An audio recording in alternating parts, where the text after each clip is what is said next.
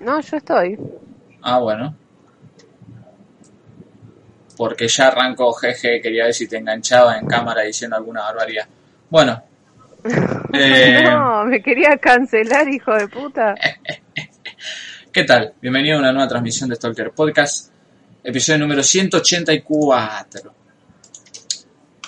Esta noche me acompaña la Beck por no presencialmente, porque la agarró COVID, que en paz descanse, pero sí, Sí. a través de la internet, en este caso de Discord y Por de, discordia. y de toda esta, toda esta cosa que se conecta y se interconecta. Lo que sí, iba a pedir que, ojo con la respiration, que se escucha mucho ahí medio darvedístico. Ok. Así que fíjate si. Vamos a ir pasando el chat, spameando por ahí. Mientras, mientras esperamos se suma el ley. Pero el ley no me habló en todo el día, así que podríamos estar esperándolo toda la noche. Eh, Ahí está mejor el tema de la respiración. sí, ahí no se escucha. Lo que sí no sé si se te escucha muy bajo. A la Vicky la escucha muy bajo y a mí mu- muy fuerte. ¿Qué, ¿Qué opinan ustedes? Díganme cómo la escuchan a Vicky y cómo me escuchan a mí. Porque el otro día estaba escuchando el podcast y yo me escuchaba remil resaturado, mal. Y a la Vicky yo ahora la estoy escuchando un poco bajito. Se la escucha bajo. Y eso ya le subió el volumen bastante, le voy a decir un poco más. A ver, Vicky, habla. Hola, hola. Yo no lo puedo subir eh, desde acá, al mío. Eh, sí, pero sí. Eh, sí, pero sí. Eh, pero no, vamos, vamos, a, vamos a acomodarlo No, con el mío. lo, ten- lo tengo al palo. Bueno, Ahí. no te haga drama, no te haga drama. Cualquier cosa bajo el mío y nos acomodamos con eso. Si no grito, no pasa nada. No, ahí el Dere dice que está bien. Y confío en el Dere, pues quiere que él siempre va de cualquiera. Eh, Dice, se corta todo el tiempo, o se cayó, o eh, se murió el stream, o no, se escucha tal fu- fuerte tal cosa y esto que el otro. Así que vamos a confiar en cosas. Bueno, me parece bien. O sea que en el vivo solo está el 2% de los subs. Eh, pues sí.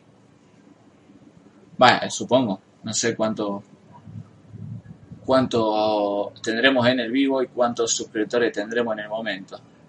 Lo que sí voy a poner esta portada ahora. No, esta es muy guasa. Siempre fue así de fea. Ey, bueno, ya estamos cerca de los 2000 suscriptores. That's right. Hay que hacer algo por los 2000. Eh, sí, un podcast. Eh, esto lo vamos a subir acá. Pimbi. Hola. Me voy a poner acá arriba. Acá. Eh, lo que sí puedo hacer es achicar un poquito el desktop. Miren la producción que hago en vivo. El manitas. Qué calidad. Perfecto. Holanda dice el príncipe anfibio. Emma Valle dice hola tarolas. Doble A dice hola Inas. Eh, y ya están Kireikel, el Nico de Resenki y el amigo Ruby. Eh, esta noche les explico. He dormido muy poco. Eh, he visto muchas cosas en la semana. Así que hay mucho para hablar. Probablemente se sume el ley en algún momento y haya que y hará su review también así que vamos a vamos a ir directamente a los bifes porque tengo muchas películas sobre las que hablar Eh, el viernes hubo juntada el viernes no el miércoles hubo juntada de la logia stolkense nos juntamos en Twitch a las 11 a ver una película ahí que fue una de las mejores películas que Ajá. yo vi en mi vida una maravilla y será revivada esta noche aquí. Eh, sí, después de esta porquería. 1, 2, 3, 4, 5, 6, 7, 8, 6. Bien. Bueno, bueno, not bad, not bad at all. Eh, ¿Qué le iba a decir, mi gente, mi gente? Eh, vi varias del vi varias del Carlitover y después me di el lujo de ver algunas que no eran del Carlitover. Así que vamos a ver. Apa. Para los 2000 hagan loop del botón, llegan los 2000. Uh, muy bueno eso, es el que mejor idea quería hasta ahora. De que llegó la Vicky subieron los subs arre o que echaron al Liz. Parece de que lo echamos le dicen. Olo, dice el profesor Cocoon, ¿qué tal profesor Cocoon? Doble A dice, no, pastor, no, otra vez durmiendo poco, tenés que dormir, hidratarte y triguearte por la logia. Pastor nunca duerme. No, pero yo me trigueo más si no estoy, si no estoy dormido, doble A, por favor. Si vos querés que me triguee, mejor que no duerma. Buenas, dice Charity. Eh, un, pan- un pastor bien dormido es un pastor bien hater, están completamente equivocados. Cuando estoy bien dormido estoy ahí en modo zen, esto que el otro. El tema es, si estoy mal dormido estoy en modo trigueriable y me triguereo fuerte. Eh, como todas las personas, cualquier persona que- no duerma bien se vuelve mucho más irritable. Eh, el tema es que por eso estoy siempre triguereado, porque siempre duermo con orto. Por eso los podcasts los tenemos que hacer los sábados, que duermo una banda, o incluso los domingos, pero no sé. Los viernes de la noche la peor hora, es el, el momento en que me duele la cabeza, se me seca la garganta, se me mezclan las palabras. eh, ¿Y Todo. por qué lo hacemos entonces los viernes a la noche? eh, porque es el horario estelar. Es el horario que hemos batallado años y años por este horario y lo, y lo hemos lo hemos conseguido finalmente. Antes era de antes era de, de otras personas y se lo fuimos arrebatando. Fíjate, ahora cualquier podcast que sale tiene que salir y poner un jueves a las 8, como los muertos esto de las facas. ¿Por qué? Porque el horario estelar es nuestro. Eh, tomá agua. me encanta que se re... Uy, perdón. Sí. Me encanta que se replanteen en vivo el horario. Y sí, viste, acá estamos muy estructurados todos. Hidratate con Monster. No había Monster hoy, pero me compré una Speed grande que va a ser a- la voy a abrir dentro de un rato para estirar para el final. Eh, tengo todo planeado, no se preocupe. Eh, ja, ja, juega a la 2030, le competimos a Masterchef, papá. Eh, vete a cuenta prestigio. Eh, pero bueno, también les voy a pedir disculpas porque está revolucionado el barrio, lo que empezó a hacer calorcito, ya está toda la gente en los patios gritando, haciendo pelotudeces, así que probablemente escucha a mi vecino.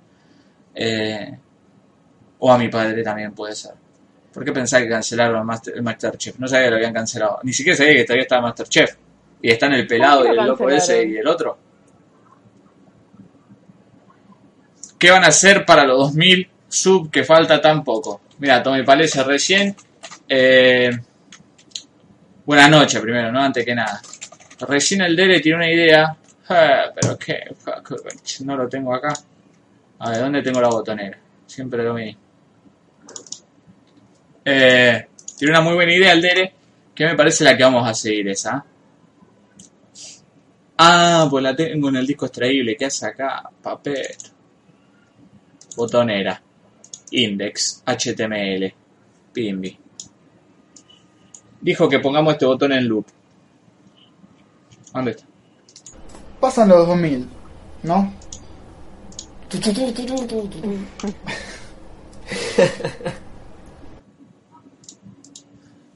Para mí es un botón sin remate, pero bueno, a la gente le gusta. Eh, supongo que recordarán el episodio de South Park. Los de Masterchef ahora cayeron por COVID, menos competencia. Para mí es más importante que los 2000 subs son los 200 programas. Sí, los 200 programas y sigue tiramos la casa por la ventana. Pero... Bueno, para eso falta re poco. Eh, no, para mí llamo primero a los 2000 suscriptores que a los 200 programas. Sí. Si estamos en, mil och- en 1880 suscriptores, ponele que subamos 10 suscriptores por semana, eh, o por semana y media, y para los 100 episodios faltan 16 episodios, lo cual son 4 meses casi. Olvídate, Ah, sí, es verdad. olvídate, cumpa. Pero bueno, vamos a ver. ¿Vieron el especial de ¿Vieron el South Park? especial de South Park? Nunca vi South Park Charity. Vi esos episodios así aislados nomás. Para los 200 programas tienen que haber Tiene que haber otro debate picante como el de los 100. Re que eso pasa en todos. Bueno, mi vecino están de aplaudir a los médicos, calculo, dice Lucas Tirar. Estoy preparando un fanart para los 200. Eh, Ah. Me encantaría Kiri Kel, aunque dejaste para mí la vara muy alta con el, con el otro fanart. Yo no, no sé, que El tendría que, hacer, fue increíble. tendría que hacer un Rembrandt para que sea... Ah, no, 184, está bien. Flashé que había puesto cualquier número, ¿no? Bueno. Eh, el, el otro fanart que hizo Kiri Kel era eh, una, es como... Es como el de Goya este que tiene la- los tres tabloides. ¿Qué mierda era? El día del juicio, supongo que era, una cosa así.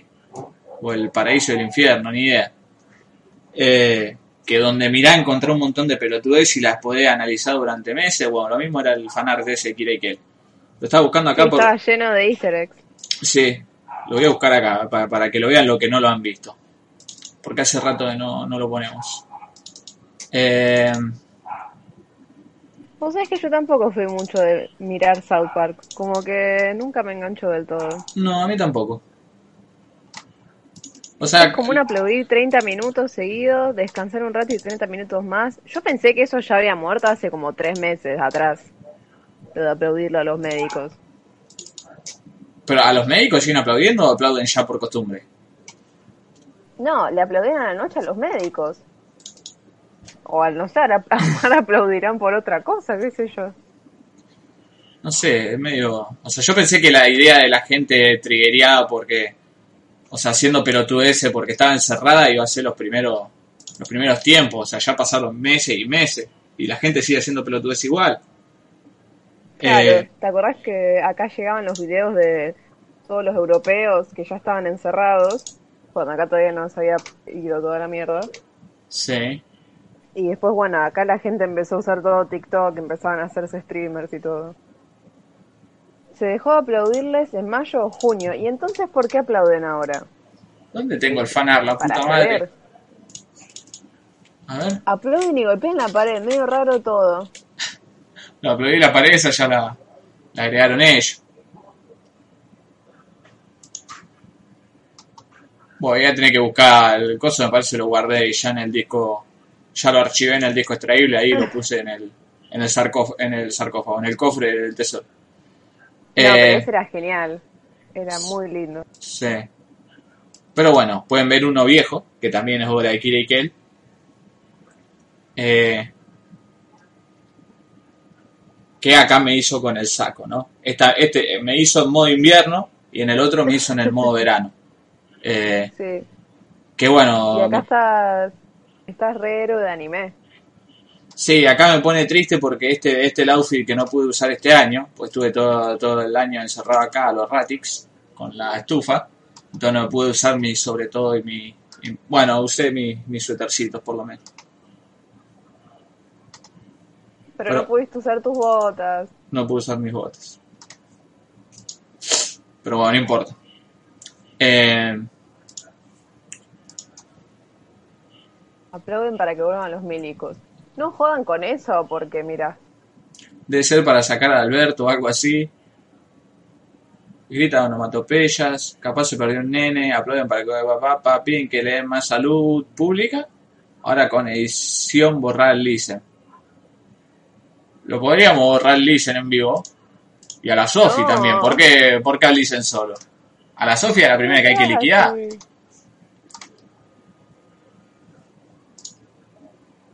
Pero borrarlos es como decir, bueno, listo, ya está, nunca más vuelven. Es como muy fuerte la imagen. Encima en ese ya no estaba mala Sofi. Y, pero simpiaste, Kireikel. Como buen otaku, simpiaste duro ahí. Eh,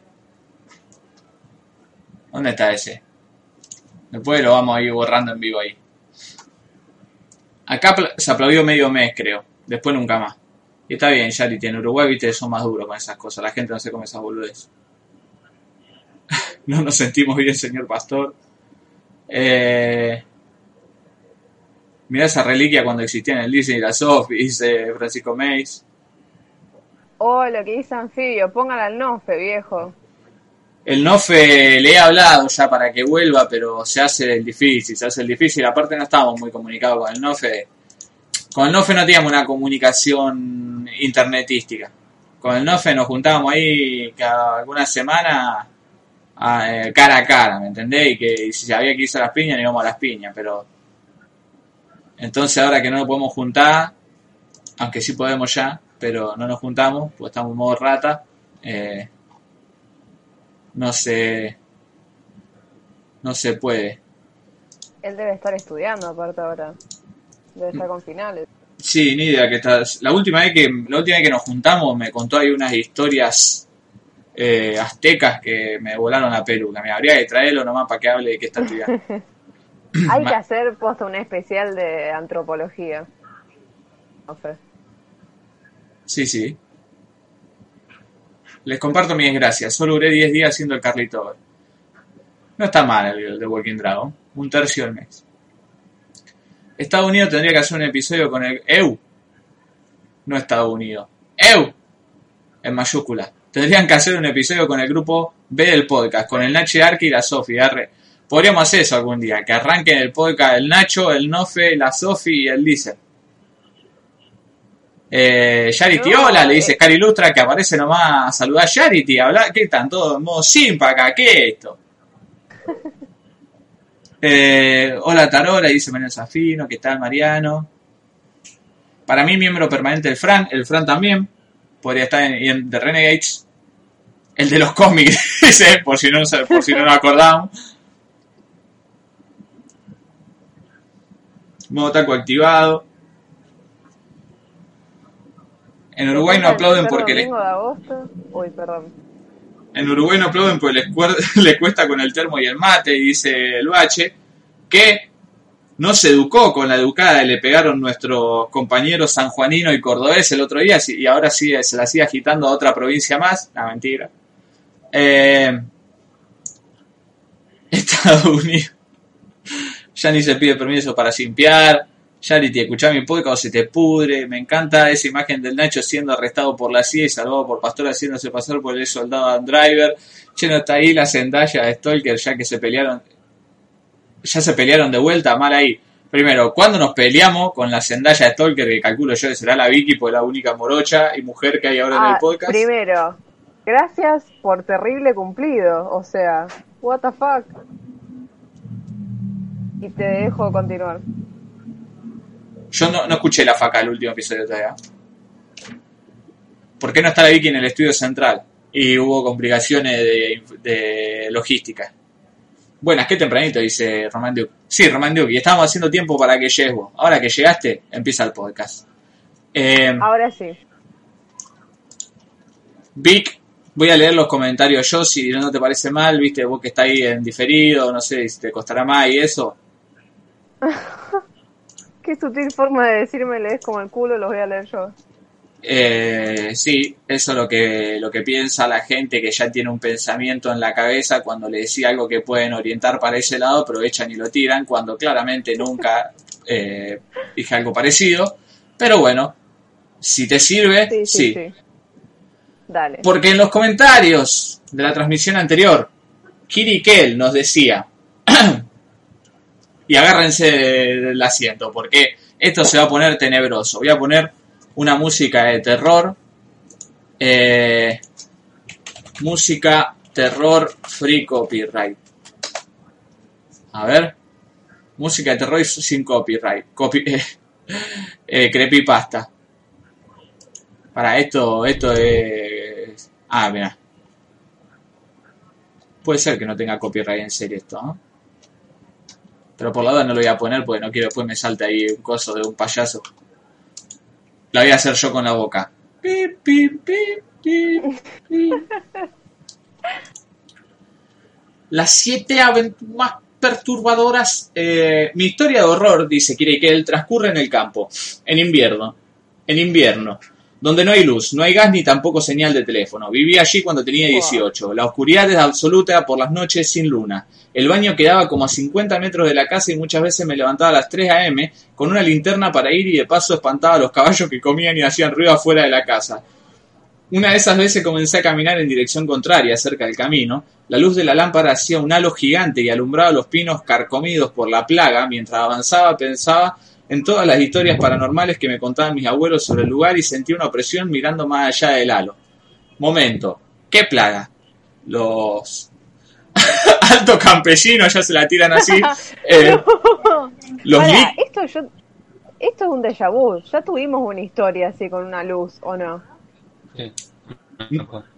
no sé, ¿es el Ley? Ley, ¿qué tal? Hola. ¿Qué tal, Ley? Estamos leyendo comentarios acá, estamos en vivo. Eh, recién empezamos a leer los comentarios, estamos tratando de esperarte ahí. Yo justo estaba por preguntar algo eh, con respecto a eso. Y más que nada apuntado al oyentazgo cordobés.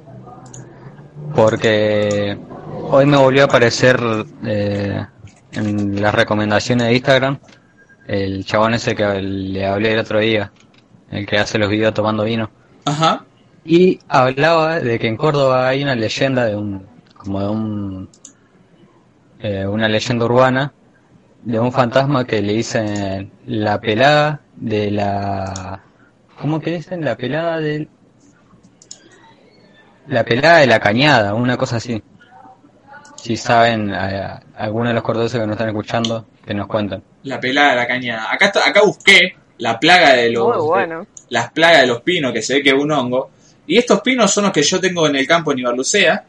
Y, y de verdad les pasa eso. ¿Araucaria? No, no, no, el pino común. Eh, Ah, pero a la araucaria le pasa lo mismo. Porque la araucaria, Ah, la araucaria está enverdolada así. Y con el otoño, como casi todos los árboles, eh, pierde las hojas. Pero supongo que quiere que él se refiere a otra cosa. No sé cuál será la plaga del pino. Mira. Y también está lleno de cosas. Igual esto es terrible, terrible ¿Qué son esos cosos? Esos gusanos. ¿Qué No sé. Pero Estos pinos son los que tengo. Es verdad que a veces mueren las ramas así prematuramente, pero no sabía que era una, una plaga. Eh, bueno, voy a fumigar el campo entonces. Ah, ahí respondió que era que la mosca Cirex que hace agujeros. En el pino. Ah, mira. Se ve que acá no tenemos de esa Kirekel porque esto, esto gusano y todas estas cosas no lo vi nunca. Eh, La plaga del pino la tiene Francisco. Ay, te amo, Darín. Bueno, eh, eh, caminé hasta la casa de los lobos, completamente vacía, solo venían a trabajar durante el día. Escuché atentamente mientras los pensamientos empezaban a hacer efecto y las ganas de volver corriendo a la casa aumentaron. Esperé y no pasó nada.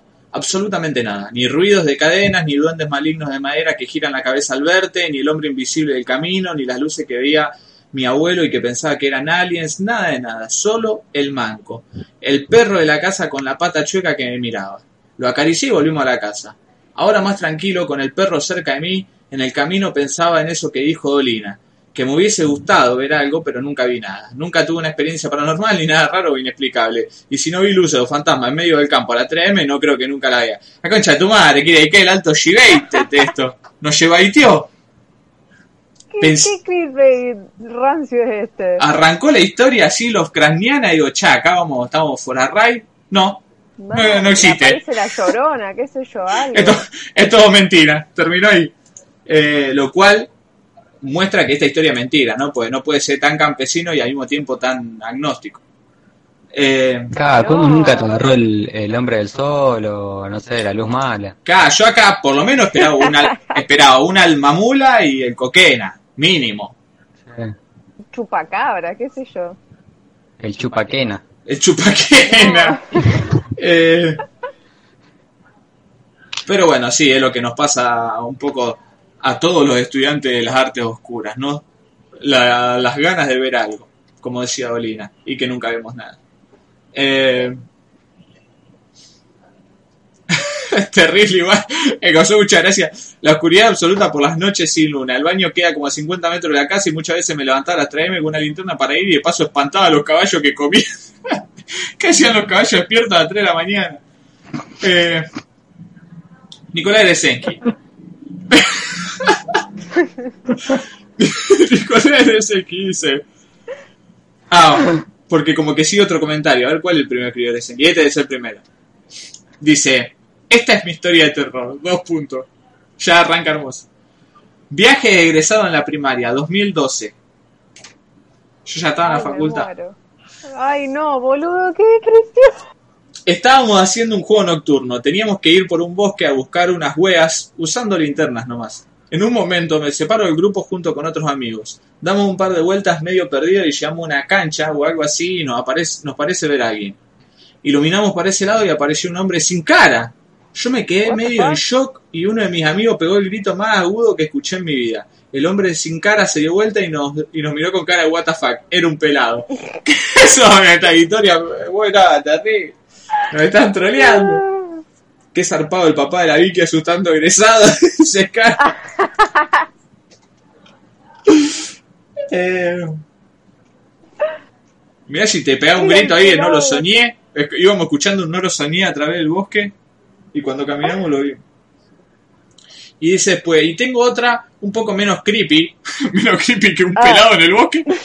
tengo otra un poco menos. Pobre chabón, solo estaba ahí siendo operado. tengo otra un poco menos creepy, pero que también me hizo temer por mi vida.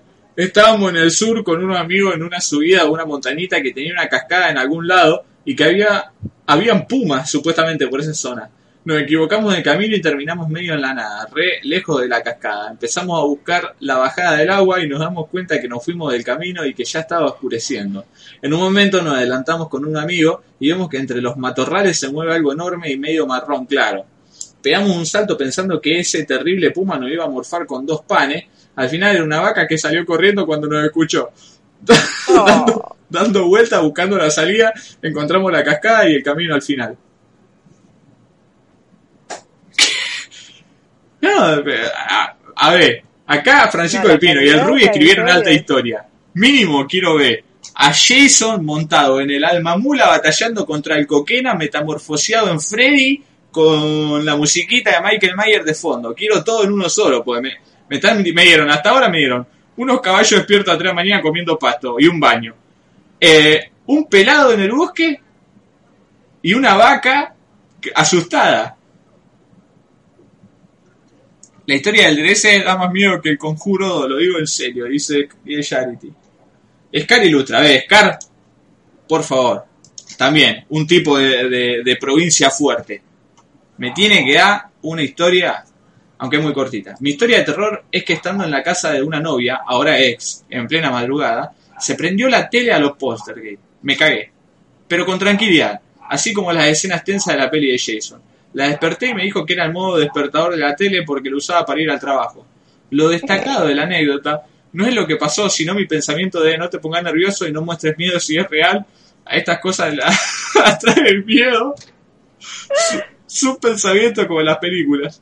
A todo esto tenía 24 años, el cagazo te vuelve boludo a cualquier edad. Pero, ¿qué es esto? ¿Abre un televisor? ¿Qué hacen estas historias, la puta madre? usaba la tele como alarma. Un montón de gente la usa como alarma doble A. O sea, es, es común, digamos, programarla ahí para que se prenda, o la radio también. Eh, Es Bueno. muy de otra época. sí, puede ser. Lo que me sorprende es que Scary Lutra no haya pensado en eso en primera instancia. Eh, Capaz que estaba dormido, pobre. Sí, lo más tenebroso sería qué hora de la, de la madrugada, ¿no? Porque si lo tiene a las 3 de la mañana, ponele. ¿Y qué, hace con del despertador a las 3 de la mañana? Ahí me daría miedo. Ahí me daría miedo saber que estoy acostado con una mina que se despierta a las 3 de la mañana por alguna razón. Claro, tipo, ¿qué más haces mientras duermo? Ah, claro. Aparte a las 3 de la mañana, ¿quién se despierta a las 3 de la mañana? Emily Rose. Eh, el Ruby dice... Las Wiccas. las WIC. El Ruby dice, yo tenía unos 8 o 9 años, casi 20 años atrás, dice. En clase nos habían dado la tarea de hacer una encuesta para ver si la gente del barrio separaba la basura, reciclaba o hacía otras de esas cosas que le gustan a los hippies. Para nosotros una excusa para andar en bici por el pueblo, en 6 horas hicimos como tres encuestas. Finalizando la tarde y con el sol poniéndose estábamos volviendo por la calle adyacente a la torre de tanque del agua del pueblo. Uno de los chicos grita que miremos al tanque y todos vimos una masa negra, opaca, amorfa, cambiante, más grande que un auto, pero creo que no tanto como un camión, flotando sobre la calle más alto que las casas y más bajo que la torre del tanque. Atento. Una masa negra, opaca, amorfa, cambiante, más grande que un auto, pero creo que no tanto como un camión, flotando sobre la calle, más alto que las casas, pero más bajo de la torre del tanque. Esta cosa se mueve hacia la izquierda, pasando por detrás de la torre.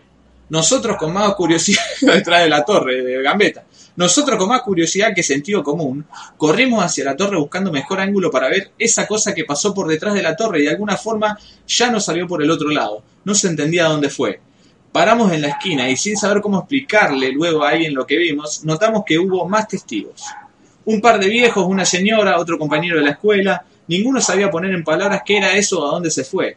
Un viejo dijo que seguro eran muchos pájaros juntos, otro dijo que a lo mejor un enjambre de bicho, un viejo medio cazador dijo que esos pájaros no eran, que no iban boludeces. Hoy, intentándolo describir de alguna forma, diría que se asemeja mucho a la tinta cuando es soltada bajo el agua, aunque con un movimiento no tan indefinido. El viejo cazador, creo que fue él, nos dijo que carguemos las bici en su camioneta y nos repartía a nuestras casas porque Estuvimos tanto tiempo con la gente en la esquina que terminó anocheciendo y a nosotros nos daba un poco de miedo. Cuando llegué a casa me retaron tan fuerte por volver tarde y por irme sin avisar que no dije nada del otro asunto. Con el tiempo fui perdiendo el contacto con aquellos chicos, un par se fueron a vivir a lugares que ni idea, otro creo que está perdido en la falopa o algo de eso, y el último me cae mal. Algunas veces me lo volví a encontrar al Denis, ya no teníamos mucho en común, así que siempre empezamos la conversación con lo mismo. ¿Te acordás de eso que vimos a vez? Esto es un. Esto es un creepypasta. Jamás volví a tener otro amigo como los que tuve cuando tenía nueve años. ¿Acaso alguien los tiene? Eh, esta cita que de Stand By Me. Qué grande Stand By Me. Sí. Eh, ¿Qué les iba a decir? Muy, muy loca Para este- mí que vieron, vieron a Yogni Burak. ¿A quién? Burak, ¿Quién el es? monstruo mitológico de, de. Uy, no me la acuerdo ese. ¿eh? Acá Luis dice que leamos su comentario, pero no te encuentro, Luisovich. A ver. Acá está. Ah, porque lo escribieron hace dos minutos, listo, no se lee, no se lee, listo, por hacérselo vivo. Por hacérselo vivo acá no se comentó nada, doble A y el, y el, y el Luisito. Ahí está. ¿Son locos ustedes? ¿Vienen y comentan sobre la hora? Acá no hay nada. ¿Qué se piensan que es esto, loco? Este, Acá el príncipe anfibio se, se, se cosplayó de, de Flavio Azaro y puso yo me cogí al chupacabra. no. Príncipe anfibio, por Dios. Bueno, eh, muy, muy- la historia del Rubio hasta ahora la que más me gustó. Eh, me, me encantó este esta especie de de mala literatura, ¿no? De la descriptiva metafórica fea. Diría que se asemejaba mucho a la tinta cuando se soltaba bajo el agua, aunque con un movimiento no tan indefinido. Una, pinta una linda imagen, ¿eh? Me gusta. Igual me hubiera gustado que sean más creyentes, loco. ¿Qué onda? Re racionales las historias. Sí, sí, sí, vamos a ver, vamos a ver porque queda la de Francisco del Pino en quien yo confío. Hola, queridos stalkers.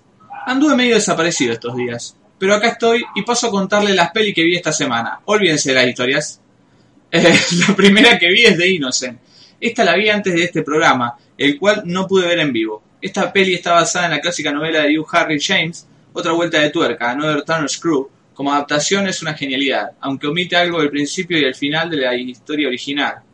En cuestión, la peli me fascinó y un dato del cual me enteré revisando la ficha en IMDb es que el mismísimo Truman Capote participó en el proceso de escritura. Dato aparte, ¿vieron alguna de las dos pelis que adaptan en Cold Blood? Eh, no, todavía no vi. Eh, Yo sí. todavía no las vi, pero otra vuelta de tuerca, ¿no? Y que otra vuelta de tuerca más. Puede que un tanto lo efímero sea cuestión de práctica efímero para mí, lo que para otro un sueño, un trucazo el 21 por el piso. Eh, esta es la novela en la que está Es un caso verídico la novela. otra vuelta de tuerca. In Cold Blood. Ah, no, sí, sí, sí, pero eso a Truman Capote no, no, no me lo traigan acá porque le meto un tiro. Eh, pero hablando de The Innocents y de otra vuelta de tuerca, ¿estamos hablando de la misma de Innocent, Francisco del Pino? ¿Está en el chat, Francisco? Francisco del Pino, si está en el chat, eh, manifestate. Y decime si la Innocence a la que vos te referís es la misma que esta que nosotros hablamos el otro día. Eh, otra vuelta de tuerca, Eresenki, ¿es la que Papillón se mete plata en el culo? 1961. Ah, sí, es la misma. Mira, no sabía que era sobre esto la historia.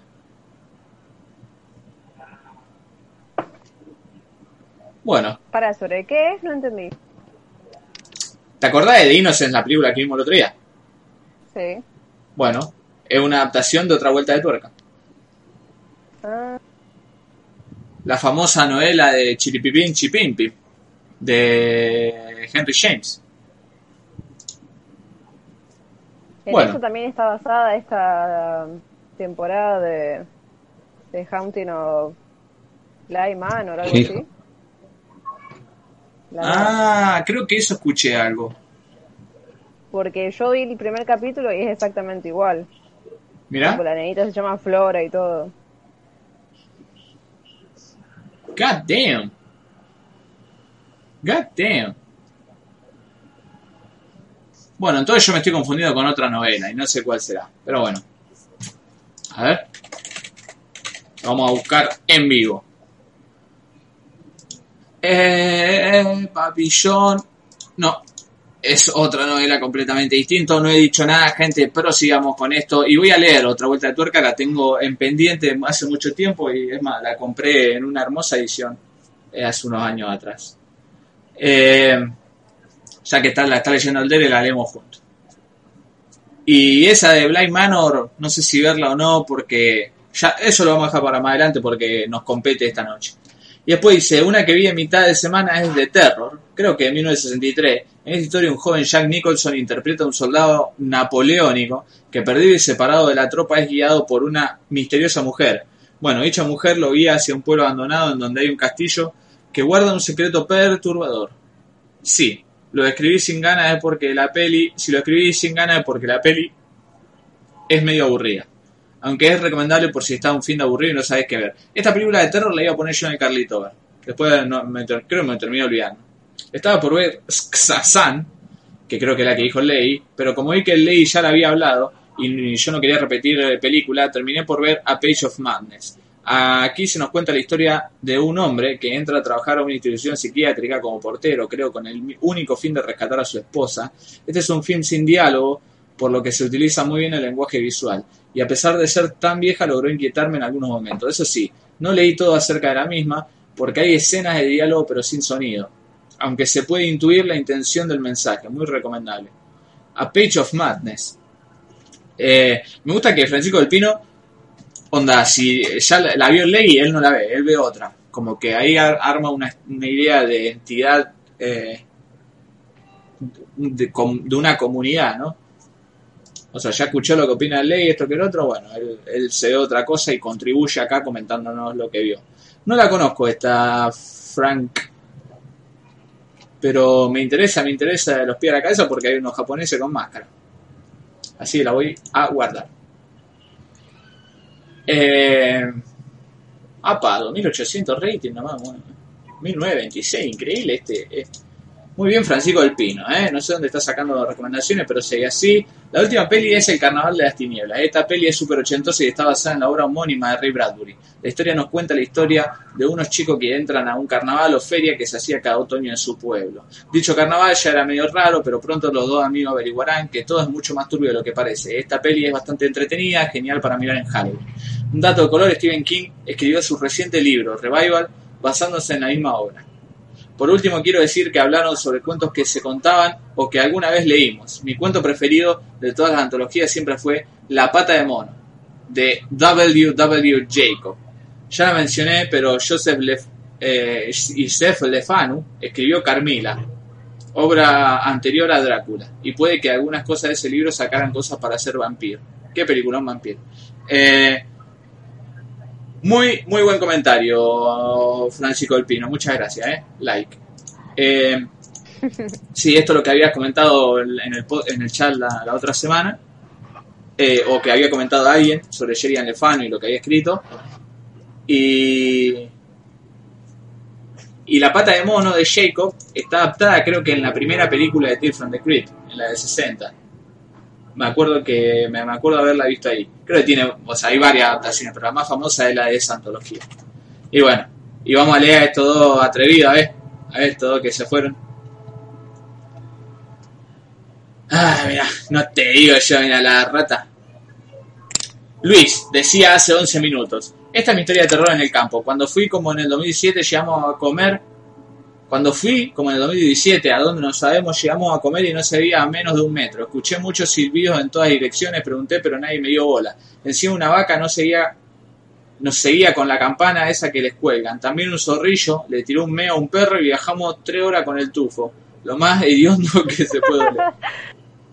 Terrible la historia, como la de Kirikel. Y Double Lay dice hace 26 minutos. Me estaba olvidando de contar esto que yo mismo dije que hagamos otra vez. Arre, una vez estaba en mi computadora. Esto lo hice porque doble rompió los huevos con las proyecciones de 25.000 años y cuando empezamos a hacer en Twitch no se presentó. Eh, una vez estaba en mi computadora y detrás de esa hay un pasillo que da una puerta en el medio. Craso error. Estaba sola en mi casa. Estaba solo en mi casa y con auriculares, pero se me hacía escuchar ruido desde el otro lado del pasillo. En un momento me levanto y voy al baño que está junto a la computadora. Cuando entro cierro la puerta y escucho que la puerta del pasillo se abre y choca contra la pared y unos pasos que van directo hacia el baño pero se detienen en la puerta. Cuando termina me quedé dudando de preguntar si había alguien. La posibilidad estaba de que sea algún familiar, pero no lo hice. Abrí la puerta y no había nadie. Y nadie me dijo que vino durante ese momento. Nunca... Eh, ¿Yo por qué tengo todo este espacio acá atrás? Porque sé que ahí está la pared y que al baño lo tengo del rabillo del ojo y que esa puerta también la tengo, ¿no? En, eh, nosotros tenemos más de 180 grados, ¿no? De visión, el rango visual, así yo la veo esa puerta. Nunca le en la espalda a, much, a un pasillo o a una ventana o una cosa así y mucho menos le en el frente a un espejo. Eh, se lo digo, se lo digo porque yo soy el, el Constantin de Barrio de la Cerámica. Eh, no hagan boludeces, no jueguen con esas cosas, ¿escucharon? Pero sí, ahí en el laburo hay un amigo que también. eh, una, ventana gigante así arriba, atrás de la cabeza, acá la tiene. Encima sin cortina, nada, puede ser que da al patio. Y a la noche es un cuadrado negro que tiene en la nuca. Una locura. Pero, o sea, vos decís para que flashear cualquiera o por algo más sobrenatural. Y por, por, por muchas cosas, ¿me ¿entendés? Por muchas cosas. Eh, Igual yo también tuve una compu así como la tenía Double. Tenía la puerta del pasillo de mi casa atrás. ah, Horrible, las de veces que me una daba-. Las veces que me daba vuelta por noche, No, no, no, una, una locura. Eh, mirá, si quiere entrar alguien a cuchillarte, lo tenés que ver entrar, ¿me entendés? O se metió por la claraboya del baño, lo tenés que ver que te viene del baño. Es muy importante. Yo siempre estoy. pucha. Yo, segundo a segundo en mi vida, estoy esperando que alguien aparezca con un cuchillo a apuñalar. Eh, ¿por qué? Yo no tengo problema con eso porque siempre llevo conmigo el ácido de batería. Esto es ácido de batería. O, justo hoy, también un amigo del laburo me, contaba que vio It y que le pareció una poronga y me preguntaba si la serie de los 90 estaba buena. Y yo le decía que tenía. que la tenía. Le tenía mucho cariño, pues la habíamos visto doblada cuando éramos pibitos y, y me quedó ahí guardada en la memoria. eh, si no leyenda urbana, no, sí, era para que cuente historia y contaron lo que quisieran, está bien. No me toca Truman Capote porque se te pudre la manteca, pastor, no tengo nada en contra del otro mancapote, nada más que estamos hablando de otra cosa. Eh, no transmites en Twitch, dice Fabro D. Sí, Fabro D. Miércoles y sábados. Eh, le contestaron. lo gracioso es que el final del pasillo parte de la compu, antes hay un espejo. No, está loco, boludo. No, Eh, tener un espejo cerca es horrible. Porque es inevitable que tu cabeza flashee cualquiera. yo la del pasillo la tenía a la derecha y de reojo vi una mujer pasar. El chabón flasheaba que estaba constantemente en un slasher. Si están en el pie al lado de una cama, se tiran de cabeza. No hay que quedar separado al lado de una cama porque te agarran de abajo. Es cierto, el back muy. Esto es lo más inteligente que dijo Galino en la historia de chat. Todo muy sano, dice el Malvalle. Sí, me alegra no ser el único que paranoiquea que alguien le va a meter un fracaso de bollar en cualquier momento. Una noche sentí que algo rasguñaba la ventana y al otro día vi que el espejo estaba rayado. Andate de esa casa, amigo, por favor. Yo me di cuenta que si no, no sé si es por nuestra vida tercermundista o qué, es como que estamos muy curtidos a los ruidos y principalmente acá, o, o tal vez es mi instancia solaria acá en, en esta cueva, pero Sí. Es como que a veces, por ejemplo, los gatos se pelean, ¿no? Acá arriba del techo. Y hay veces que caen como un meteorito. O sea, se escucha un Sí. ¡pum! Y un grito de mujer o de niño, digamos, una cosa así. Y empiezan pa pa pa pa pa tu, ¡pum! ¡Ah! Una, una locura así. Y, Toda la secuencia de sonido. y es que como que estoy y estoy así. No sé si los jumpscares de todas las películas de terror que he visto me han me han endurecido la los nervios o qué, pero Ni escucharlo caer, ni nada. Yo también tengo eh, el techo de chapa y por mi barrio hay un millón de gatos así callejeros y todas las putas noches es escuchar pam, ta ta ta ta ta, ta, que parecen como las pisaditas.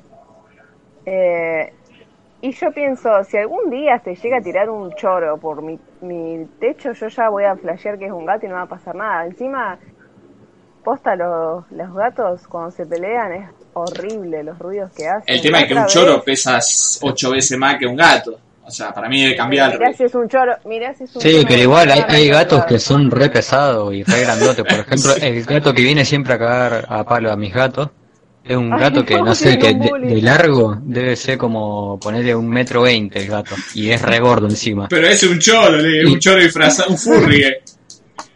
Claro, y yo, o sea, eh, tengo tan naturalizado el, el ruido de las chapas con, con esos tremendos gatos que se pelean a la noche, que por culpa de eso una vez me robaron la garrafa y no me di ni cuenta.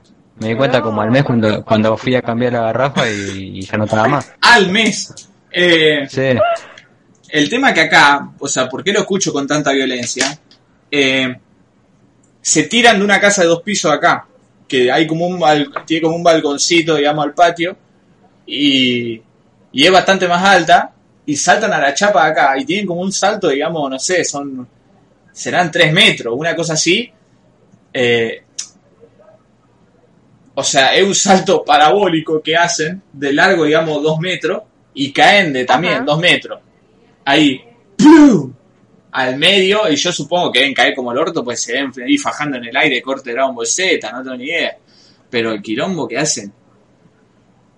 eh, a veces lo hacen como decentemente, ¿no? Se pegan un par de sopapos acá y salen corriendo y se la dan en otro techo y así van por los distintos techos haciendo la ronda, la ronda nocturna. Eh, ¿Qué dicen acá? nunca se dio cuenta que, dice, nunca se dio cuenta que no tenía gas.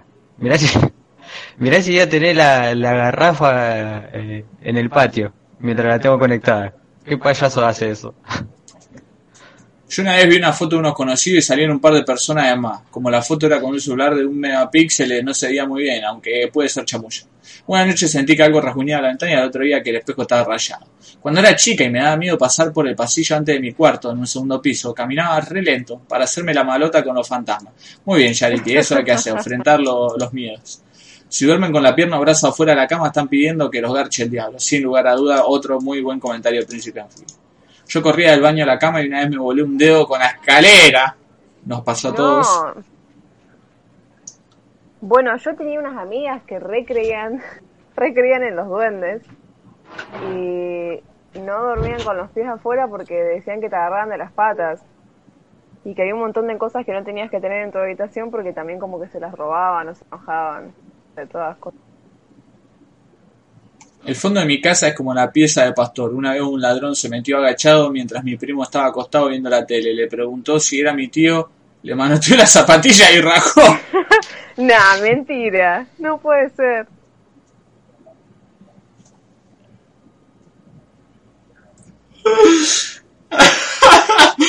Esa- Vos sabés que esa historia ya la contó, pero es muy graciosa, boludo. Mientras mi primo estaba acostado viendo la tele, le preguntó si era mi tío, le manoteó la zapatilla y rajó. Entraba a la casa para rastrear la zapatilla. Eh, qué historia de terror, Tío, qué sé yo. Yo tengo una muy graciosa para contar. Ajá. Que no es sobrenatural ni nada. Pero tiene algo que ver con eso.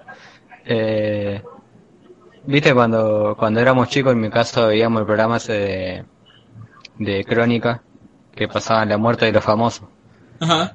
Y en uno de los capítulos pasaban el, el, el robo de, de las manos de Perón.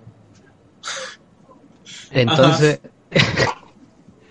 mi hermana eh, flasheaba que eh, irse a dormir y dormía con las manos atrás, con las manos en la espalda, porque tenía miedo de que cuando se, vayan a, se vaya a dormir le roben las manos. No, no, imagínate el miedo de toda la juventud peronista. Eh, no, no, no, no, pero cuidado, pastor, hay un fantasma atrás tuyo. Bueno, al loco este que tiene la ventana atrás, siempre tiramos esa, Santi, mira atrás tuyo.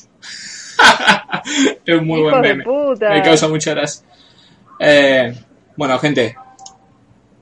Eh, de nuevo, no pongan ventanas atrás de la nuca. O sea, no, sé, no busquen ser asesinados.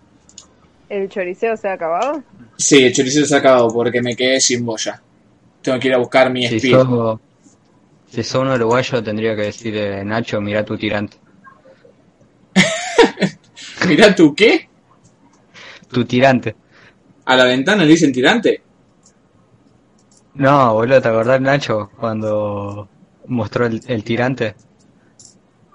Que tenía como una, una zarigüeya, no sé qué carajo. ¿Lo qué?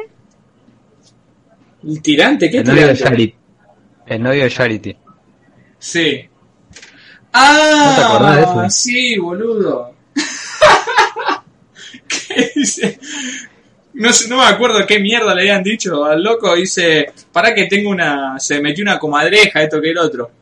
Acto seguido, ma- manda una foto de una comadreja, pero muy rancia. Terrible bicho, como dice el bache acá, enganchado así a un...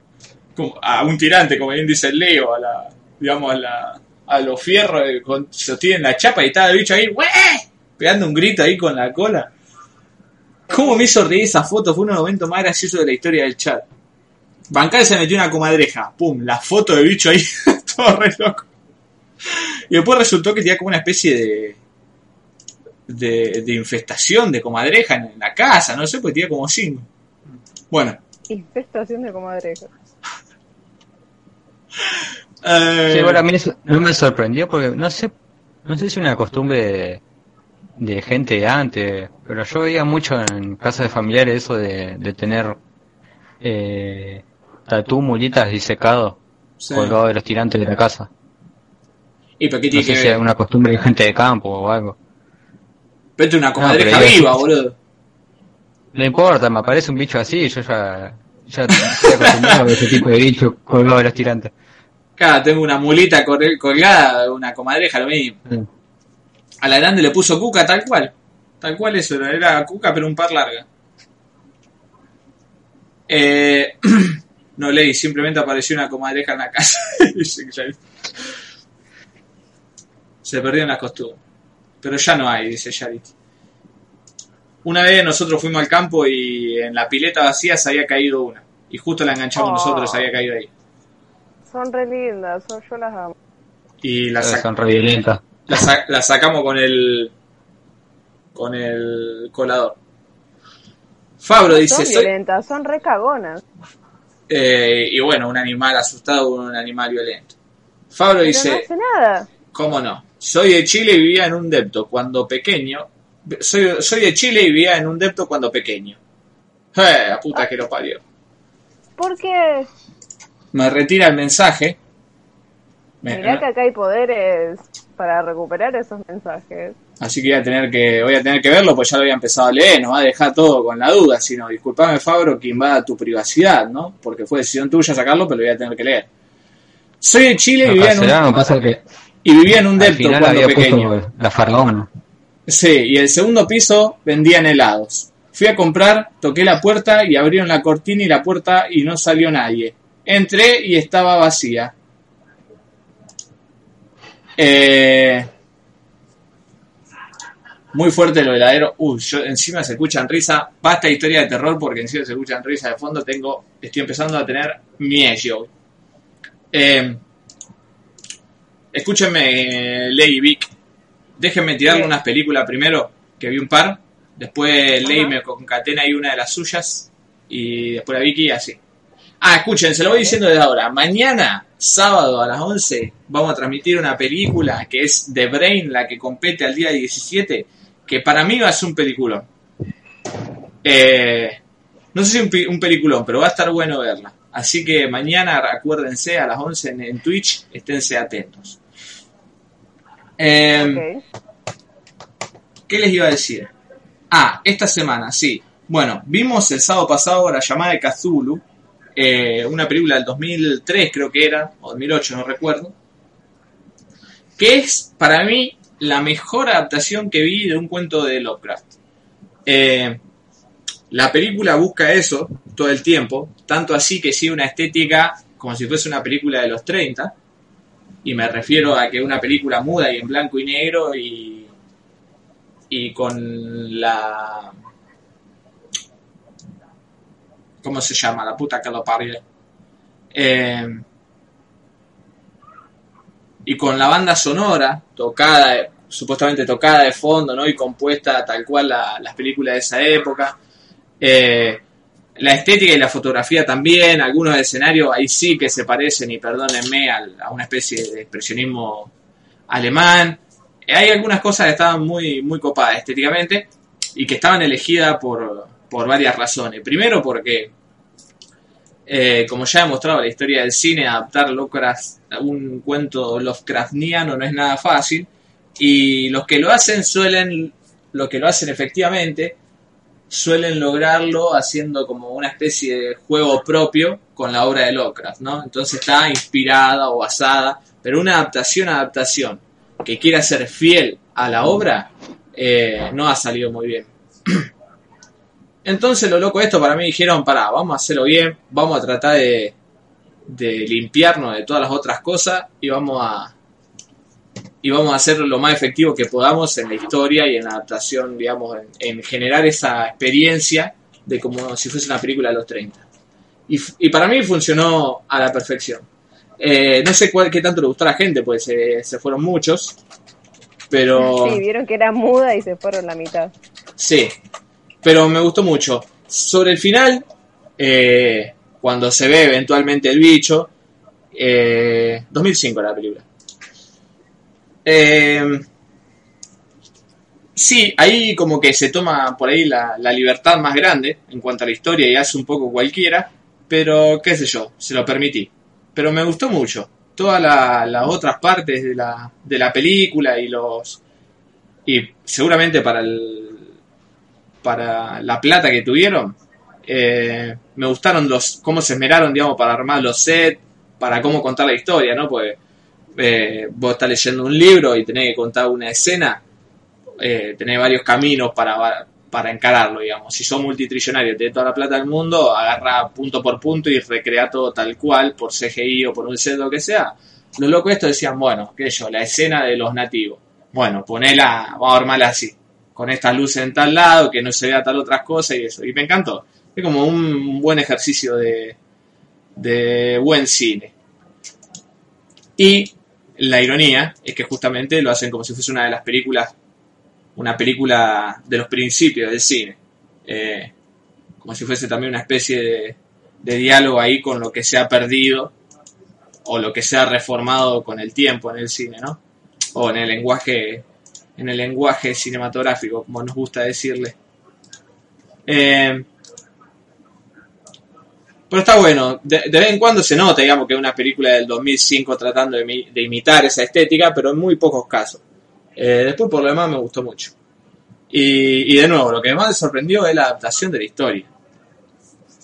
Eh, la música era muy molesta, a veces se volvía muy intrusiva, pero esas esa música no paraban nunca. Dejó la vara muy alta de Tanbury, ya hablaremos de eso. Eh, mi primo tenía un perro que se le subía en el hombro, me comía el cuento, dice el bache. Cuando vio que era muda, el bache salió rajando. Eh, era el siglo XXI, ponele sonido, padre. Eh, no.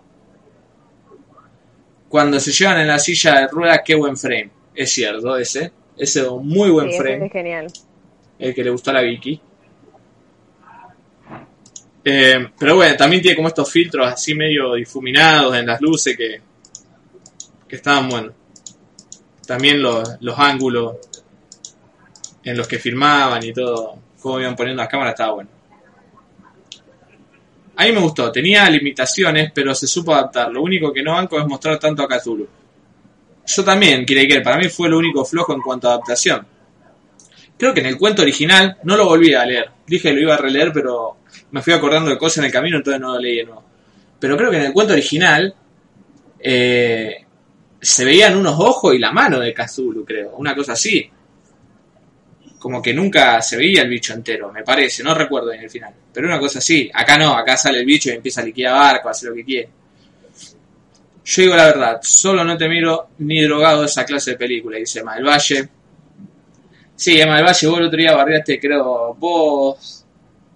Creo que no era la primera película no te gustaba. Me parece sos de cine más moderno. Eh, igual ya terminaron las películas del pasado. Ahora son todas de los 80 para adelante, no se preocupe. Cocoon está diferido en Twitch. No sé hasta cuándo. Uy, me olvidé de borrarlo. Eh, yo las borro al toque las transmisiones esa para que no salte ningún quilombo de copyright. Yo solo voy a decir que hasta que no dijeron que era de 2005 pensé que era de los 30 posta, pero remasterizada. Eh, los diálogos pasaban re rápido. Los subtítulos pasaban rápido, los diálogos no tanto. Otra cosa que no me gustó mucho fue que tenía demasiado frame por segundo y se, y se notaba medio rara, como que no encajaba bien con el blanco y negro. Demasiado fluido de movimiento. No, pero eso está hecho a propósito. ¿no? Era una técnica de la época, digamos, de pasar a más velocidad eh, los, eh, los frames del film, que estaba hecho a propósito, como para darle una especie de, no sé, como de realismo o lograr algún efecto. Eh, bueno, o sea, Chaplin todo eso lo hacían todo el tiempo, pero una película de este estilo. Eh, bueno, en Vampir, justamente que hablaba de ley el otro día, lo hacen un montón de, de veces. Por ahí aparece el viejo y va a, lo- a los rechapazos comparado con cómo se mueve en otra escena otro personaje. Eh, tengo problemas con el blanco y negro. ¿Qué problema tenés, Malvalle? Sos antidaltónico, ves el blanco y negro en colores. ¿Cómo, ¿Qué problema tenés con el blanco y negro? Qué poca empatía con los perros. sí. Eh, pero aparte, Malvalle, ¿cuánto hace que está acá en el podcast? Vos Dejate de joder, hermano, ya estamos grandes. ¿Cómo problema con el Ah, blanco y negro todavía? Eh, pensaba que se pasaban más rápido porque los proyectores funcionaban a manivela. Puede ser. Veía un vago con saco y camisa y le recargaba piña. Eh, bueno. Pero sí, les recomiendo entonces la llamada Cthulhu si les interesa ver un ejercicio como este o son fanáticos de Lovecraft. Esto ya guardé. Sí. Eh, después, esto vamos a cerrarlo de los pinos. Estamos jalo, esta botonera, vamos a poner acá, pimbi, cortina. Eh, ¿Qué otra cosa vi? Bueno, ah, vi esta Demon Seed, que es una caca, una especie, una mezcla entre 2001 y, y ¿Cómo se llamaba esta película? Que la casa está embrujada y, y le da chanta a la mina y la mina queda embarazada del fantasma que está poseyendo la casa y pasa The Haunting, ¿eh? ¿se llama? No, The Haunting era la de la de Shirley Jackson. Eh, bueno, era tal cual esa película, pero mucho más barata y de cine B, así que capaz no debería criticarla tanto. Pero bueno, Demon Seed, si la tienen por ahí, no la vean. Eh, esta todavía no la vi, jejeje. Eh, Mil gritos tiene la noche. Esta película me interesa hablarle, Mil gritos tiene la noche, porque es un peliculón que yo no había visto. Eh, hace rato no había un slasher tan típico como esto. Ahí está.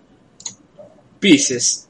En realidad Pieces le pusieron en Estados Unidos, pero la película se llama Mil gritos tiene la noche porque una película es una película española. Y aparte mucho mejor título. Eh, esta película cuenta la historia de un asesino que empieza a asesinar justamente en un campus de una universidad. Empieza a hacer quilombo ahí con una motosierra al principio, ¿viste? Un par de Ah, la barcos. mierda. Eh, Tranca empieza el chabón. sí, pero no, aparte la película ya arranca. Mire, se lo voy a mostrar porque es muy gracioso. No, no se lo voy a mostrar porque está en YouTube. La película está en YouTube. Busca Mi Grito Tiene la Noche en YouTube y le va a aparecer. Eh, eh, la película arranca con que hay un pibito haciendo un rompecabezas y la madre viene y le dice, eh, ¿qué está haciendo Tommy? Eh, y cuando se acerca es una mina en bola el rompecabezas.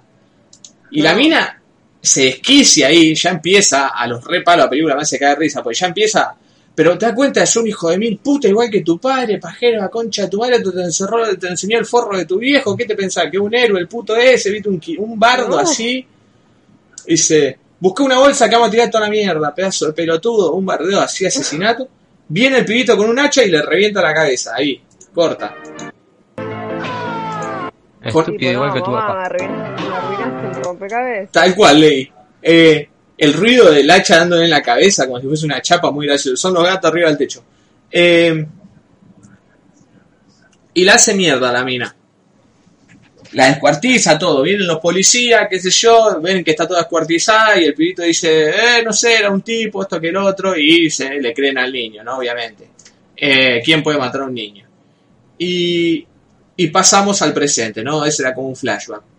En el presente está este asesino, que nosotros suponemos es el niño eh, crecido, y como buen slasher, no vamos a saber quién es de una serie de misteriosos personajes y sospechosamente sospechosos que van a ir apareciendo a lo largo de la película, hasta el final de la película. Eh, varias cosas para destacar. La primera es lo real que se ve el gore, si bien es bastante pedorro, digamos. Eh, la película es muy sangrienta. En los momentos en que tienen que descuartizar a alguien o mostrar un hachazo o alguna cosa, se veía muy real. Busqué unos videos y decían que toda la sangre que se usa en, el, en la película es, es posta. Sangre de chancho, una cosa así, que la compraron en una carnicería. Eh, y hay bocha de sangre, hay bocha de sangre por todo lado y es todo real. Eh, obviamente no mataron a los actores ni actrices, pero sí es real la sangre por lo menos. Pero después hay un montón de cosas de cine B muy, muy pintorescas, así graciosas, digamos, de qué sé yo, lo- los sospechosos que vos te das cuenta que no son realmente el asesino, son los más sospechosos de toda la película. Entonces hay un jardinero por ahí que está todo el tiempo el peor actor del mundo y está todo el tiempo haciendo caras raras, ¿viste? Como, uy, mirá, este está mirando, es como el perro de los Simpsons mirando para los costados. Está el chabón con una motosierra así. Eh, y todas esas cosas a mí me hacen cagar de risa. Pero después tiene un par de asesinatos que están muy buenos. Y lo mejor de todo es que el asesino va armando como un rompecabezas de una mujer. Está tratando de como reconstruir a la madre con pedazos de las minas que va matando. Ah, era Ed Gein. Es como un Ed Gein, pero Qué más... obsesión que tienen las películas con este chabón, es increíble. Es como un Ed Gein, pero más... eh, y pasa que era el más... Era el más plástico de todo, Mariví. El, el más usable. Ah, paren. La película tiene una escena, por el amor de Dios, es lo- una de las cosas más random que yo vi en la historia de todas las películas que vi en mi vida. En un momento va, la- va una mina que es tenista, no sé qué, es una tenista que hace de policía encubierto adentro del campus para ver si puede capturar al asesino, que no hace nada en toda la película. Eh, va como corriendo por la noche y viene un petizo, un chino, y la empieza a batallar así, onda kung fu de la nada. What the fuck? Y agarra viene el loco y le dice, eh, mi profesor de kung fu, ¿qué hacen peleando? ¿Qué sé yo? Miren esta escena, miren qué buena esta escena. Eh, es mi profesor de kung fu, este, qué sé yo. Dice, ah, bueno, pensé que era, no sé, que me atacaban, esto que el otro, pum, a otra cosa. De la nada, de la nada aparece Bueno. un petizo. Después busqué también el video ahí y decían que el director estaba dirigiendo películas de, de Bruce Plotation, que son todas esas películas que usaban a un chino parecido a Bruce Lee, pero que no era Bruce Lee, eh, y sacaban películas rolete de artes marciales. Eh, bueno, el director se ve que estaba haciendo una de esas en el momento y tenía este actor y lo metió en el cameo en esta película, así de la nada. Che, tenemos un chino, ¿querés que lo usemos? Este es el sospechoso que ponían al principio el jardinero. ¿Cómo hacía reír este hijo de puta, por Dios? Eh, no, pero esa escena la tienen que ver porque es muy graciosa. Eh, Pieces. Kung Fu. ¿Dónde está? El Kung Fu. Mira, hay un canal que se llama Kung Fu Professor. Que se- o sea, se creó el canal nomás para subir esto, loco. Porque es muy random. La mina está acá por la noche ¡Pum! Un chino tirando patada de la nada. Le pela el chumbo a la mina. Nada, nada, increíble. Pero aparte, ¿por qué iba tirando patadas? Y, y el loco viene y le dice, "Eh, este es mi profesor de Kung Fu. There he is. Oh, hey, it's my kung fu professor. Nada, nada, nada. Y encima el, el profesor dice, ah, debe ser porque comió un bad chop suey. What the fuck? Es muy random esa escena. Esta es la película de la chabona gritando, ¡Bestia! Eso, eh, doble A. ¿De dónde el bestia ese? ¿De te lo resumo es? Porque yo estaba viendo la película y la estaba viendo en gallego encima, porque estaba viendo la versión de YouTube y porque pensé que estaba en gallego y después lo vi. eh, y después me di cuenta que, que estaban hablando en, en- inglés del resumen de Jorge. Claro, yo me acordaba de la mina gritando bestia. Digo, ¿esto donde lo escuché? Tiene que ser de Jorge. Me, me suena que Jorge tiene que haber resumido la película y, no, y no me estoy acordando. Pero después busqué y otro loco en un video también usaba el bestia. Y digo, ah, lo he sacado acá y este video ya lo vi. Pero no, viste, era de Jorge, me parecía. Eh, del resumen de Jorge, no sé si conocés ese canal. Disculpame, doble A, el único canal de Argentina que sigo mirando. Y eso que Jorge, eh, mira, no me lo mencioné. Pero aún así lo sigo bancando.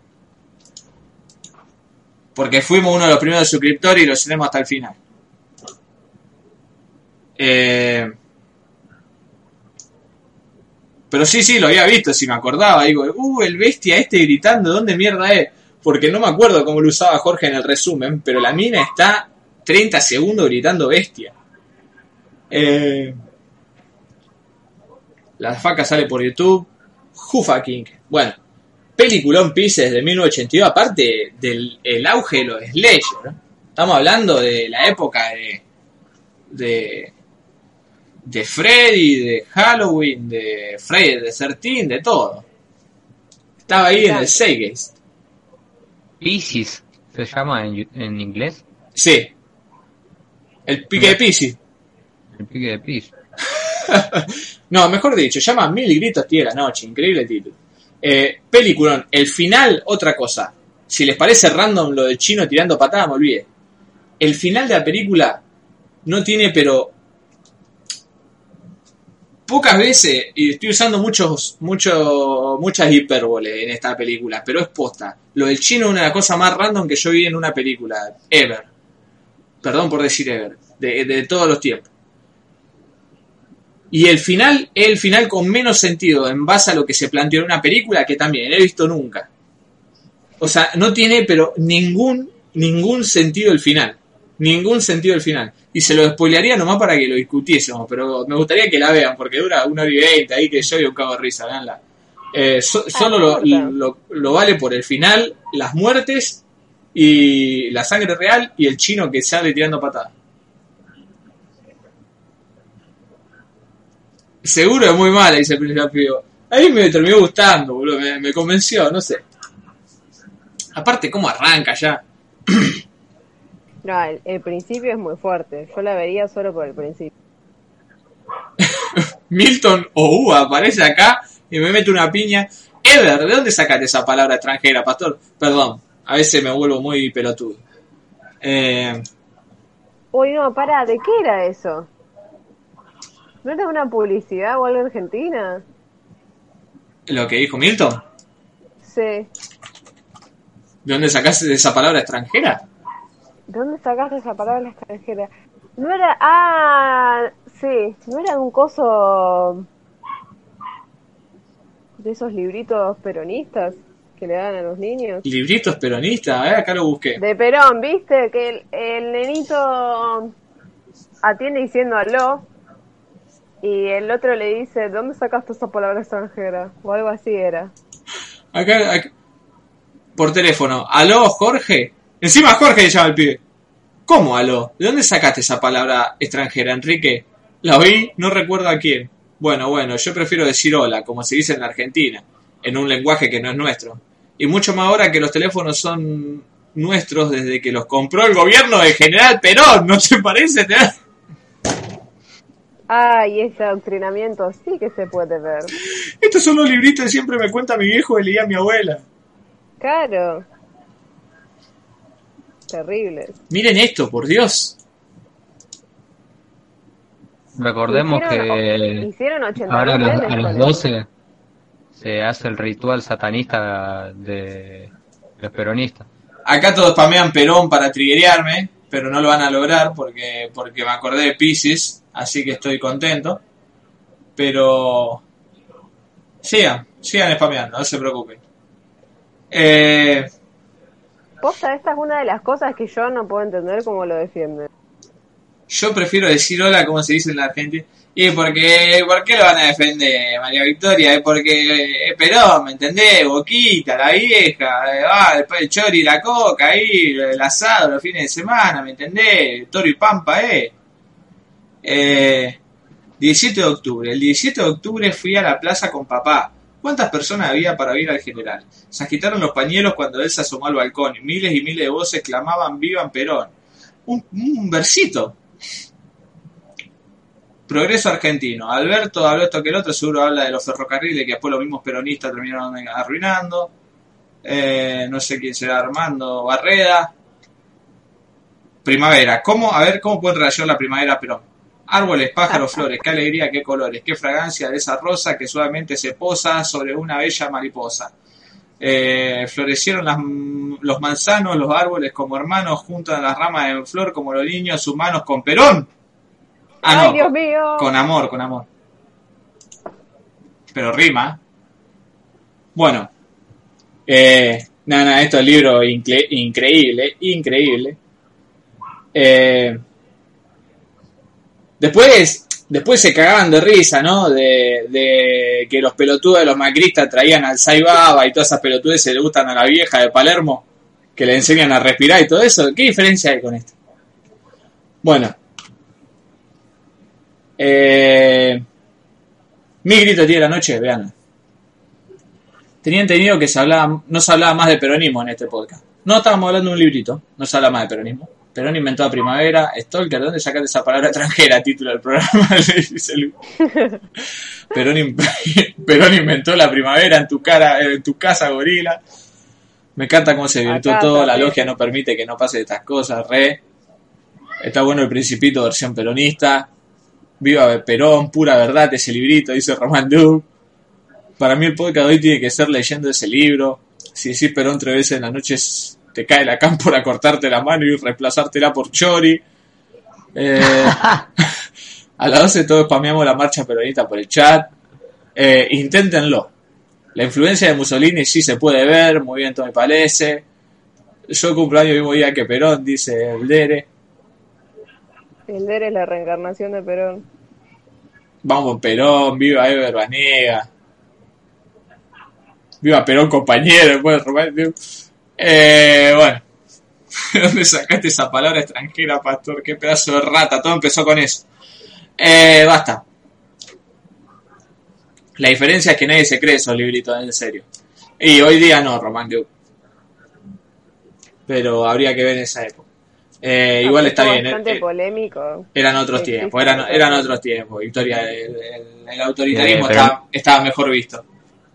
En esos tiempos toda la gente tenía un- una foto de, de Perón, como los rusos tenían la de Lenin y los alemanes tenían la de Hitler. Ya ya la. Eh, bueno, basta gente que me está por... De tanto hablar de Perón me está por salir la grasa por los poros. Eh, bueno, como les decía, la mejor película ever. Eh, I've been seeing this shit all month long, and I really think that Pieces is the best movie that I've seen from Naciste así. Tommy voy a arrancar el podcast saludando en japonés. ¡Oh! Se lo redijo el anfibio, tiene razón. No. Pero bueno, basta. Ciérreme acá el tema de Perón que me echaron las pelotas. ¿Quién quiere pasar a reviar una película? ¿Ley o la Vicky? Hagan piedra, papel tijera. Ahora, yo quiero seguir bardeando a, a Román Duke, que dice Bueno. no es autoritarismo, es personalismo. Eh, Nah, eso, ¿Qué es eso? eso es- Yo Eso- creer que lo puso eso es- joda. Eso es claramente una, una decisión de, de personas dictatoriales y autoritarias. ¿Cómo, cómo le dicen los yankees? que rompen el juego con el culto a la personalidad, que eso es lo que quieren. ¿Cómo le dicen los yankees? Eh, mental gimnástico, una cosa así. Sí, sí, sí, así. Eh, personalismo, tomátela, Román Dios, la concha de tu madre. Tampoco seamos hijo de puta. Una cosa, el mate, el tema, del el mate peronista, qué sé yo, la canción, pero no seamos payasos.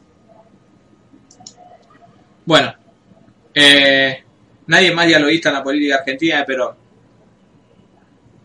Puede ser. Puede ser, pero Sí, una eh. cosa no quita la otra. Dialoguista que Ayudemos mandaba a a casa Román, Dios, tiene comunista.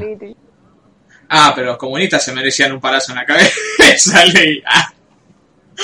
Bueno, viste que mi abuelo, mi viejo contó, ¿te acordás? Vi que el otro día una historia de que mi abuelo era peronista, pero peronista fuerte, ¿no? Eh, Sí. y, y iban con otros Peronista peronistas a cagar, iban con otros peronistas a cagar palazo a los zurdos. A, las, a los comités. ¿Cómo me cagué de risa cuando contaba eso? Encima me imagino al Tano ahí con, el, con un palo, cagando a palazo a los zurdos. Eh, no se le pega a los zurdos. terribles. Sí, es terrible eso. O sea, basta. le, le pegaban a, les pegaban a los zurdos, les pegaban a la gente de la comunidad LGBT. Y bueno, así se hicieron con un país, Victoria. Eso de venir de buena familia, pastor. Mi, mi otro abuelo también era peronista. Todos mis abuelos eran peronistas. El tema de mi padre ya Todos no. eran peronistas. Mi padre era. Era. No lo digas alta. radical irigoyen. Eh, bueno, gente, basta de política argentina que hemos dicho miles de veces en este podcast. Eh, vamos a pegarle un par de palazos a uno zurdo, hablando. Vamos a pegarle palazos con nuestras palabras. Ley, vos estuviste viendo películas esta semana y calculo que vas a revivir dos. No, voy a revivir una sola porque esta semana, como te conté, se me murió la PC Ajá. y solamente pude ver una eh, de las que respectaban para esta semana. Ajá. Eh, entonces voy a hablar de un hombre lobo americano en Londres, Uh, alta película. el 81. Ajá. Eh, es una película sobre dos eh, amigos mochileros que se van a, a Inglaterra. Inglaterra o, o Gales. Eh, no sé bien porque cuando termina la película dice que hay, hay locaciones, como que la mayor parte de las locaciones son en, en Gales pero te la venden como que, bueno, el, el hombre lobo en, en Londres, porque ahí es donde pasa todo. Ajá. Pero donde empieza la historia no, no queda muy especificado. Es, pero es como un, un pueblo, viste, así en, eh, muy alejado de la ciudad, medio así de, en medio de los páramos, eh, don- donde caen estos dos amigos. Y, eh, O sea, ellos están de mochilero, no conocen nada, eh, son unos eh, unos yankees promedios que que flashean a la de mochilero, Sí. eh, como misioneros o chabones buscando aventuras eh, en el viejo mundo. Y eh, caen en un pueblo, eh, creo que esto es una crítica a ese tipo de cine o a, o a ta- también a la, a la gente de los pueblos. Ajá. Esto de esto de cuando cae una persona de otro lado, eh, de una ciudad o un extranjero, no, no importa, que una persona que no un- que no sea del pueblo. Eh, caen a una taberna y cuando apenas en- entran eh, todos los eh, todos los clientes se dan vuelta y lo quedan mirando así fijo o sea típico de película de película de terror Sí. y como que no no son muy bienvenidos tratan ellos como de de de entablar conversación o no quedar medio raro y se quedan ahí como repensando a ver eh, qué, qué bocadillo pueden tirar como para enganchar. Y todos estos los clientes de este bar eh, lo empiezan a descansar como diciendo ah vos son son yankee careta que venía acá eh, venía acá a un pueblo a, a playar aventura y, y ese tipo de boludez y eh, se meten con algo del lugar de que cae muy mal. O sea, hacen una pregunta y cae muy mal, como que nadie se la quiere responder y le dice, bueno, eh, ya no son bienvenidos en este lugar. Resulta que ellos se van, eh, se van de la taberna y, y ahí se empieza, empiezan como a hablar y a cuestionarse unos con los otros eh, de si está o, eh, de si estuvo bien su actitud o no o si tendrían que ayudarlos. Eh, y por qué es esto es porque ellos saben el secreto de, del pueblo que es que en, en la noche eh, acecha el un monstruo eh, en los páramos. Que por eso le dicen que vayan eh, por por la ruta por el camino. Ajá. porque no le dicen ellos pero ellos sí saben que anda un un supuesto hombre lobo.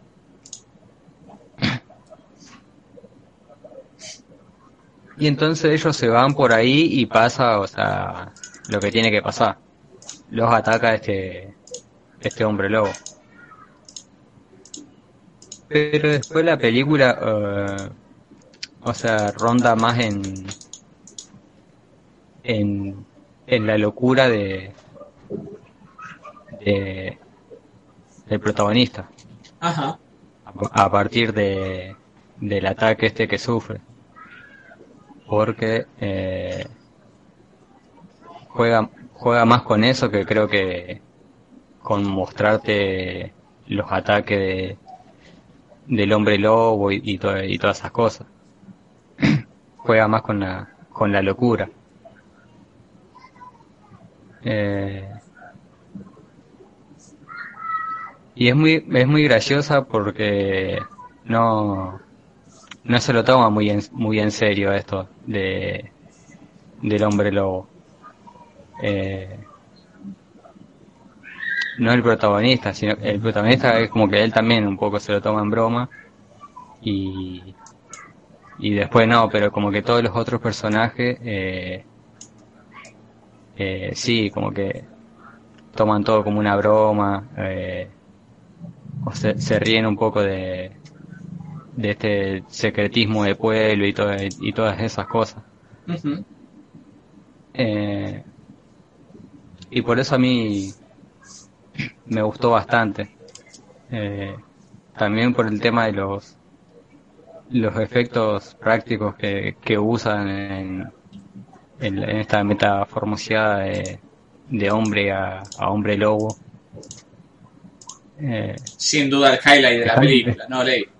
El amigo Rick Baker, que nunca le hemos dado acá el cariño que se merece en Stalker, eh, pero ya que estamos, se lo vamos a dar acá, porque en An American Werewolf in London, si, no sé si recordarán, en la película número 79 en el ranking de las mejores películas de la historia de Stalker Podcast, arriba de Perfect Blue, abajo, abajo de The Congress, abajo de Perfect Blue en realidad sería arriba de The Congress. Eh, y, un crack el Rick Baker porque la transformación práctica del werewolf en vivo y en directo es increíble la película el highlight más alto de todos los tiempos mm. Eh, sí, es una, es una locura lo, esos efectos. Las transformaciones son geniales. Creo que hay unas cosas más más copadas que vi yo y más que nada de, de esa época. Ajá. Pero aparte cómo se mantiene este es un claro ejemplo de Mm.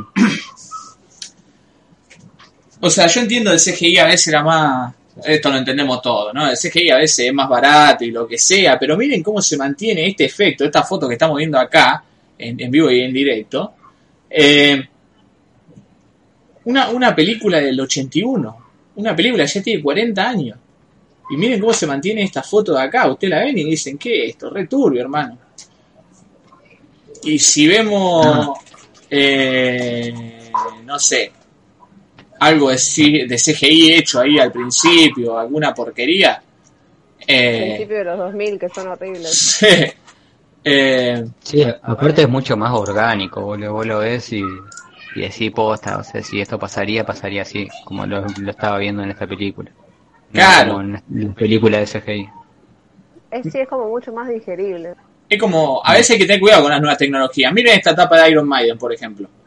La de Dance of the Dead. Miren lo que es esto. ¿Esto por qué? Porque era hacerse los locos de, uy, salió tal cosa, vamos a usarlo, ¿me entendés? Miren lo que es esto. Una falta de respeto. Miren lo que es este enano. Miren lo que es. ¿Qué es esto? Una locura. Bueno, eh, pero sí, Ley, sin duda. Pero sí, o sea, eh,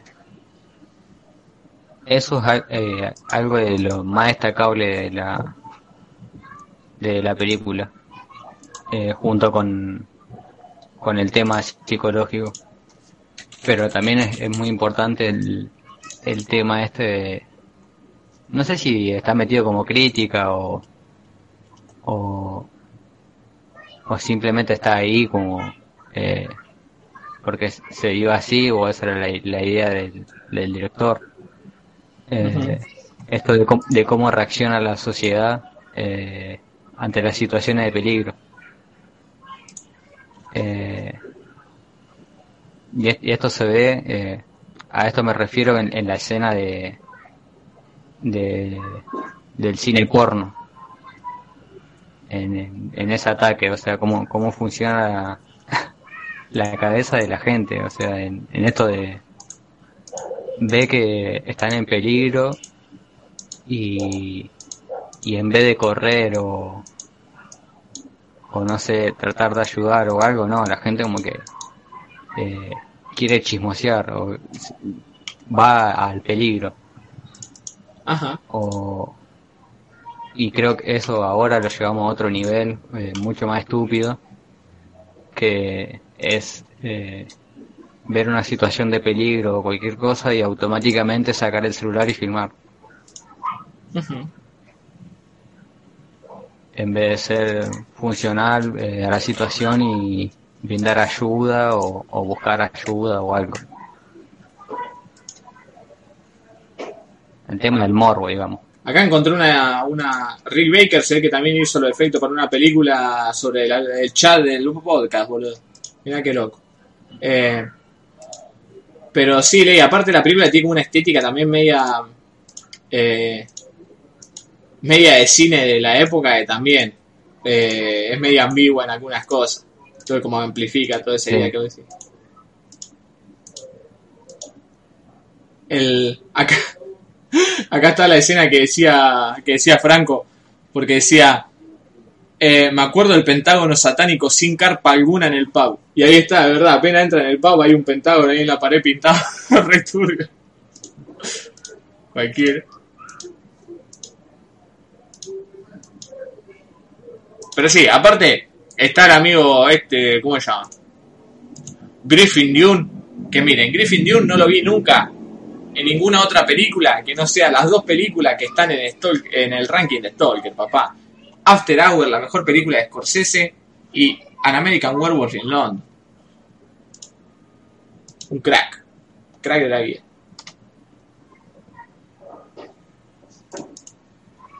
Bien, ¿qué más leí? No, esa. Eh... Iba a hablar también de otra, pero eh, creo que ya la hablaron acá y y ya está como remil hablada y, y se hablaron creo que hasta de su remake. Me parece medio al pedo. bueno. ¿Cuál era? Eh, Invasion of the Body Batches. The Invasion of the Body Batch, sí. Eh, hemos hablado de las dos acá, es cierto. De la original y de la de, la de Donald Sutherland.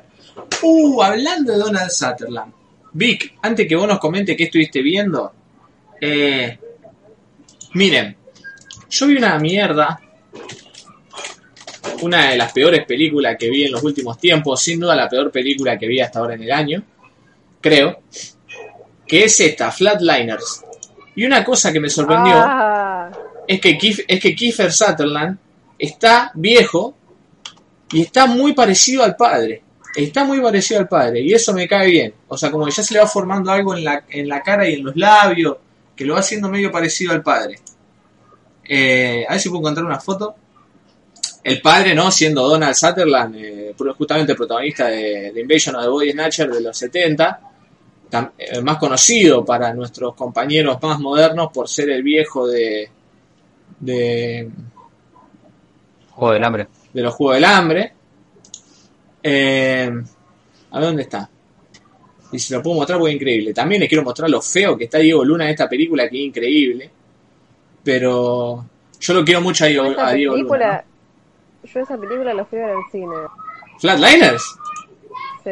Miren, acá está. ¿No está medio parecido al padre? Miren la boca. Se va volviendo parecido al, pa- al padre. Que no son parecidos a él. O sea, en la juventud, si vos ves, no sé, el, el Casanova de Fellini, que está protagonizada por, por el loco este, eh, no se parece al chabón este cuando hacía 24, ponele. Pero ahora que se van viejos, como que van convergiendo. Venecia Rojo Chokin, es cierto, el protagonista de Venecia Rojo Chokin también. Y si se le cae mal la cara, sí, es cierto. Eh, pero bueno, muy bueno que se vaya apareciendo. Eh, es, un, es un buen augurio. Vicky, vos fuiste a ver esta película del cine, contame eso, por amor de Jesús. Eh, sí, no me acuerdo con quién fui. Si he ido con una amiga. Eh, No me mientas, Victoria, con quién que- fuiste. no, esta es la que está en Page. Está en Pacey. Y dijimos, bueno, ¿qué tan mala puede ser? Por Dios, qué pedazo de garcha que es esta película. Increíble, increíble lo, lo mala que es. Miren, le voy a contar el- el- la idea de la película por dónde viene para que ya se den cuenta del, del nivel de ridiculez del que estamos hablando. Los locos son como una especie de jóvenes que buscan un futuro brillante en un hospital de Estados Unidos y forman parte de un grupo selecto ahí como si fuese eh, Doctor House. Eh, son como el equipo de Doctor House, pero en una película y más moderno. Y están Ellen Page, Diego Luna, que hace de, hace de latino todavía y habla como, como fuerte latino. Eh,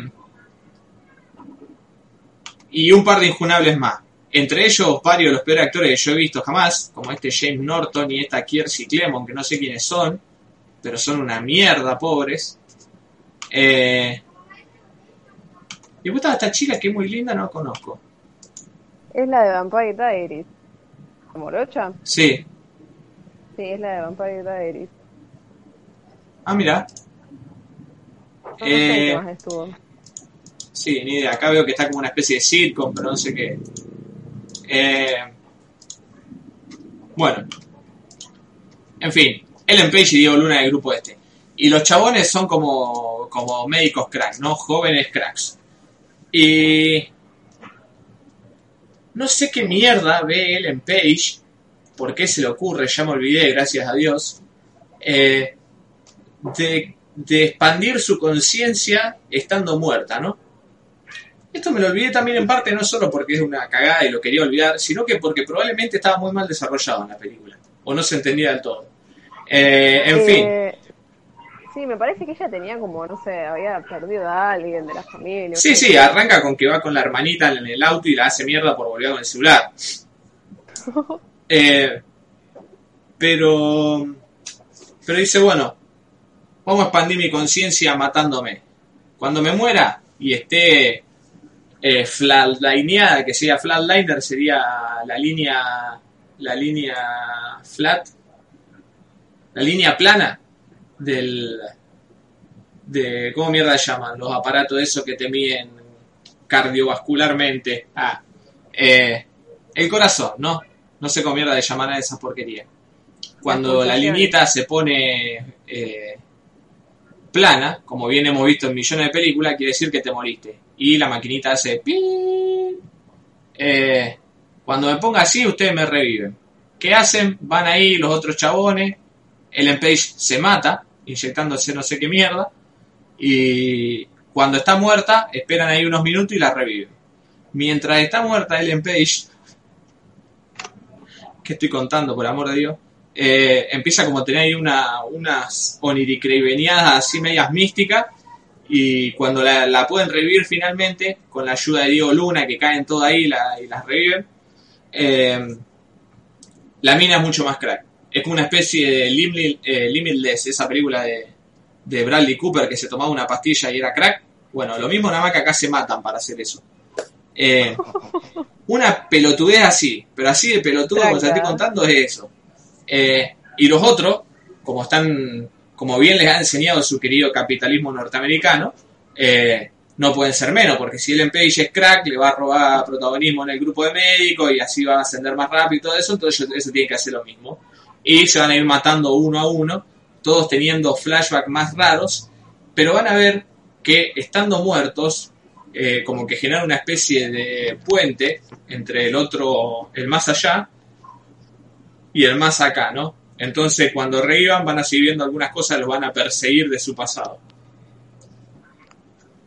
Lo- yo se lo estoy contando y estoy seguro le debe parecer una pelotudez, pero a medida que avanza se va volviendo más pelotuda y hay cosas que no tienen ningún tipo de sentido, pero ningún tipo de sentido.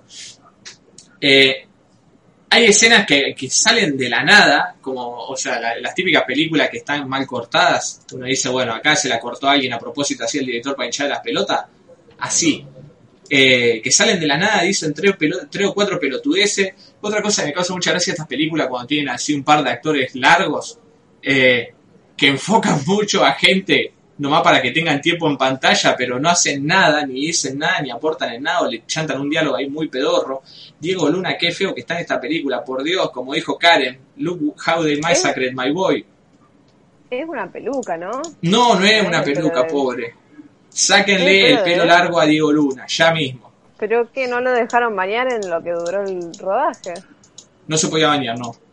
Eh, Cuando vuelven de la muerte se dan cuenta que son un pendrive. Claro, es como Lucy, boludo. Es como Lucy, tal cual es Lucy. Pero en vez de con una droga ahí que le inyectan, se le rompe en la panza, con morirse, no sé. No, no está explicado, no tiene sentido. Es el punto, es una mierda. Eh, pero después se van a ir muriendo muy pelotudamente, ya como cagándose de risa de sí misma la película, pero todo el tiempo tomándose en serio. Es, es muy absurdo todo, muy absurdo todo. Sí. Encima en un momento como, Como que que- intenta meterle una progresión a los personajes, de decir, uy, mirá cómo evolucionó este, antes era así, ahora ya no tanto, y es patético, pero patético. Qué vergüenza me dio, por Dios. Eh, una poronga esta. La, la- le quería hablar porque era muy graciosa. No vayan a ver esta cagada, pues ni siquiera da vuelta. Eh, sáquenle el pelo largo a Pastor Luna, ya me lo voy a sacar. Lucy in the Sky. Pero sí, esta es una remake. La original no la vi yo. Ah, yo tengo la original para ver hace años, es verdad, hay otra. ¿La original será igual de caca? Mirá quién estaba en la original. Kiefer Sutherland. Ahora todo tiene sentido. Esta la tengo para ver hace miles de años y nunca la vi. Es más, el otro... ¿Cuánto hace? Habrá eh, tres episodios atrás, una cosa así. Hablamos de esta y, nos habían puteado por no haberla visto. Eh, la voy a ver esta poronga, porque quiero ver si igual de incompetente. Lo dudo mucho porque la otra es increíble. Eh, qué basura. Encima, como está esa idea media de terror de que están del otro lado y en este lado, hay- tiene jumpscare la película. O sea, no tiene ningún tipo de. o sea, no, no puede caer más bajo, no puede pasar 5 segundos sin humillarse. ¿Vos sabés que Eh. no me acordaba eso de que como que volvían con superpoderes? Ah, como con superinteligencia y esas pelotudeces. Sí, o sea, como no son superpoderes, eh, vienen más crack, digamos. Eh, eh, qué sé yo. Al arranca con que Kiefer Sutherland lo está cagando a pedo porque son medios mediocres en el trabajo. Eh, y cuando vuelven de. Cuando Ellen Page vuelve del coso, hace un pan. Supuestamente muy rico. Mirá, y antes no podía cocinar. Por ejemplo, cuando viene, vuelve el tipo de la muerte, eh, como que hay un caso ahí que no pueden diagnosticar y el loco le chanta un- una, una medicación re rancia y dice, eh, pero ¿quién le dio esta medicación? Nada que ver. Yo fui, ¿por qué? ¿Cuál hay? Ah, pues le salvaste la vida. ¡Ah! Eh, y es, es, es ridículo House. todo. Es House. Eh, no hay un episodio de Black Mirror que haga lo mismo, no me no sorprendería. Eh, pero es una basura este, increíble. Bueno, nada, después las relaciones. No, sí, sí. Basta. Mirá, la vi que la fue al cine. eh, Vic, mientras yo iba a buscar mi speed porque me estoy muriendo ya, ¿me querés contar que querés contarle a la gente que estuviste viendo? Dale. Bueno, yo eh, sí voy a hablar de una que ya hablaron acá, pero ella fue, fue la única que vi, aparte de las del Carlitor, que vi eh, Terrifier. Eh, que la verdad no sé por qué la vi, porque no soy mucho de ver cosas así gores. Pero dije, bueno, está ahí, la voy a ver, ya fue. Eh, y me gustó mucho, me encanta el diseño del payaso. Me encanta que no haga que no haga ruidos, o sea, como que no emite sonido. Y si bien la película no tiene bobo el presupuesto, se nota que gastaron todo el presupuesto que tenían en las escenas gore porque están re bien hechas. Eh, hay una que es bastante heavy, que es que a una chica la serruchan a la mitad. Eh, tengo un problema muy grande con los serruchos. Pero bueno, es la historia de este payaso que se llama Art, que es un psicópata solo porque es un psicópata. Y en una noche de Halloween sale y se encuentra con dos chicas saliendo de una fiesta. Y decide, bueno, las voy a matar porque soy un payaso psicópata y mato gente. Así que las empieza a perseguir. Eh, y una de las cosas que al principio también me gustó es que una de las chicas a la que está persiguiendo, como que no es la, la típica chabona pelotuda que no sabe qué hacer, como que se defiende bastante bien. Y yo dije, ah, mira, esto está bueno. Y bueno, si bien el gore y todo eso también está bueno, a mí lo que más me gustó obviamente es el payaso.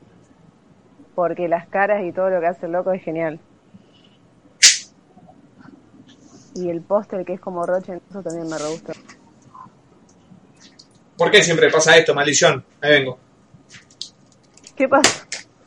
Pero bueno, ¿vos la viste esta ley? Sí, a mí no me gustó. ¿No te Para nada. ¿Por qué? Porque eh, está bien el payaso.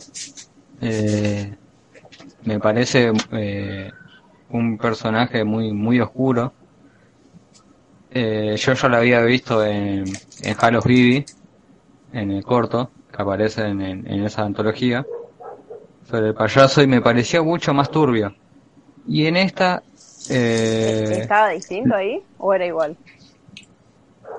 era era igual de turbio pero en esta película eh, lo que a mí me molestó y me pareció una cagada y que cagó toda la película es que la, la película rompe con sus propias reglas. Porque poner las la- estas dos minas, la del principio. Eh, está la, la que le parece gracioso y la otra la que es acosada por el payaso que le, que le, que le- claro que le parece eh, raro y que se quiere ir y que no lo aguanta al payaso que no, no quiere saber nada y después se termina mandando en un edificio con un pelado returbio ahí a un baño que, que está dentro de un garaje abandonado y eso no le resulta nada creepy. O sea, que no, no tiene lógica la película. No, no tiene ninguna lógica. Eh, o sea, o sea- rompe, con- rompe con todo eso y, y es una terrible cagada que haga eso. O sea, primero me planteé una cosa y después hacer eh, otra que nada que ver. Y, y es todo el tiempo así la película. Y eso me hinchó bastante los huevos. Claro. Eh, después el efecto ese que tiene, viste, la, las imágenes, eh, esos, esos tonos, que juega con esos tonos azulados y, Ah, sí, no. Y el rosados. ese de Instagram de Eh, 2018 lo odié. Sí, eh, si la película eh, hubiera sido algo así medio comiquero, algo de eso, ese, bueno, lo aceptaba. Pero en esta película también, o sea, me, me saca mucho eh, esa decisión de, de poner ese filtro de mierda. Sí, el filtro es el odio, pero todas las películas independientes de cine de terror así yankee lo usan. Porque se ve que para, para tratar de disimular un poco las cámaras pedorras que tienen, meten esos filtros para, para tratar de corregirlo un poco estéticamente, no sé. Son horribles, pero para mí que, eh, porque Sí. les quedaría peor si no los ponen. Eh, Claro, pero igual bueno. ponele que ponele que si la situación da para usar ese filtro, eh, se puede aceptar. Pero no, este está metido dentro de un garage o adentro de una sala de máquina que ¿de dónde mierda sale salud del orto. Sí, no sé, yo como que no me, no me quise cuestionar mucho nada porque medio que no, no tiene sentido. O sea, como que el, el loco al principio también te lo plantean como un chabón que está loco y es un payaso que mata gente y después es como medio Jason que es como una especie de ser medio de otro planeta porque lo- le meten cuchillazos, le meten palas en la cabeza y no le pasa nunca nada. Eh, pero bueno, y aparte después eso también, que el, el edificio como que tampoco tiene mucho sentido, como, o sea, el layout y después la mina esa que vive ahí sin que nadie sepa y es la típica indigente que por algún motivo está loca y tiene una muñeca que es su hija. Ajá. Eso es medio una boludez, pero como que yo dije, bueno, esto es una película tipo ya se ve de terror, de gore, la voy a ver y no voy a pensar mucho sobre esto. Eh, sí, por eso, lo que hay que ver de estas películas siempre son las muertes, ¿no? Eh, y tiene un par de muertes copadas para mí. Sí, no, para mí está, está muy bien hecho. Tiene un momento medio Buffalo Bill, Ed Gein, que está bueno como lo hicieron. Ajá. Eh, y sí, sí, hay algún motivo para ver la película, obviamente es el payaso, porque el chabón es increíble el trabajo que hace. Aparte me gusta que es como, es todo flaquito y es como así nomás, o sea, no es... eh, no es que es intimidante físicamente, sino lo desquiciado que es. Bueno, en la antología que creo que es All Hallows Eve, me parece, eh, parece un poco más intimidante. Eh, acá en el spin-off este, donde, donde se basa más en la cara y en la actuación del loco que en el porte, ¿no? Eh, pero sí, a mí también me gustó el, el payaso. Bueno, Este- y ahora va a salir la segunda. Ajá. Eh, Art the Clown, una, esta es una de las películas favoritas de Carlita de los últimos tiempos. Eh, me acuerdo de la hablaba con mucho cariño. Eh, y bueno, y tiene una... el único logro que tiene es ese, o sea que el payaso sigue siendo igual de turbio que en Halloween Vive. Ajá. la psicología del profesor, de que, que no le importe nada y de jugar con, con la psiquis de, de sus víctimas, de, de decir, mira, me acerco y por más que vos te caes el arma porque sé que no la va a usar y va a entrar en conflicto porque no, so- no querés un asesino igual que yo y ese tipo de boludeces. Y... Pero después todo lo otro me pareció una cagada. A mí me hizo reír mucho en una parte que una loca, no, no me acuerdo si le pegaba un palazo en la cabeza o algo, que el loco como que la mira y le hace fuck you. Eso me hizo reír mucho. Eh, igual, tiene una de las muertes más sangrientas de la historia de los últimos tiempos. Sí, esa fue como que mm, me hizo acordar a, ¿cómo se llama? La película esta que es Rebore también. La de los deformes, el que viene hacia el terror. Sí. Sí, que Sí. la, creo que es la, la 2, que cuando empieza lo matan a uno un hachazo a la mitad. Ajá. Sí. Sí, es esa la 2. Sí, esa escena es heavy. heavy. Bien. Eh, Pero bueno, a mí me gustó, o sea, para, para joder y ver un payaso que mata gente y el gore está bien hecho, está buena la película. sí, yo también. Si la ven con ese con esa idea, está bueno. Eh, pero bueno. Eh, ¿Qué les iba a decir, gente? Eh, tengo ¿Qué no me una cosa más para hablar. Que es, a ver, del Carlitover. Creo que ya hablé las que vi.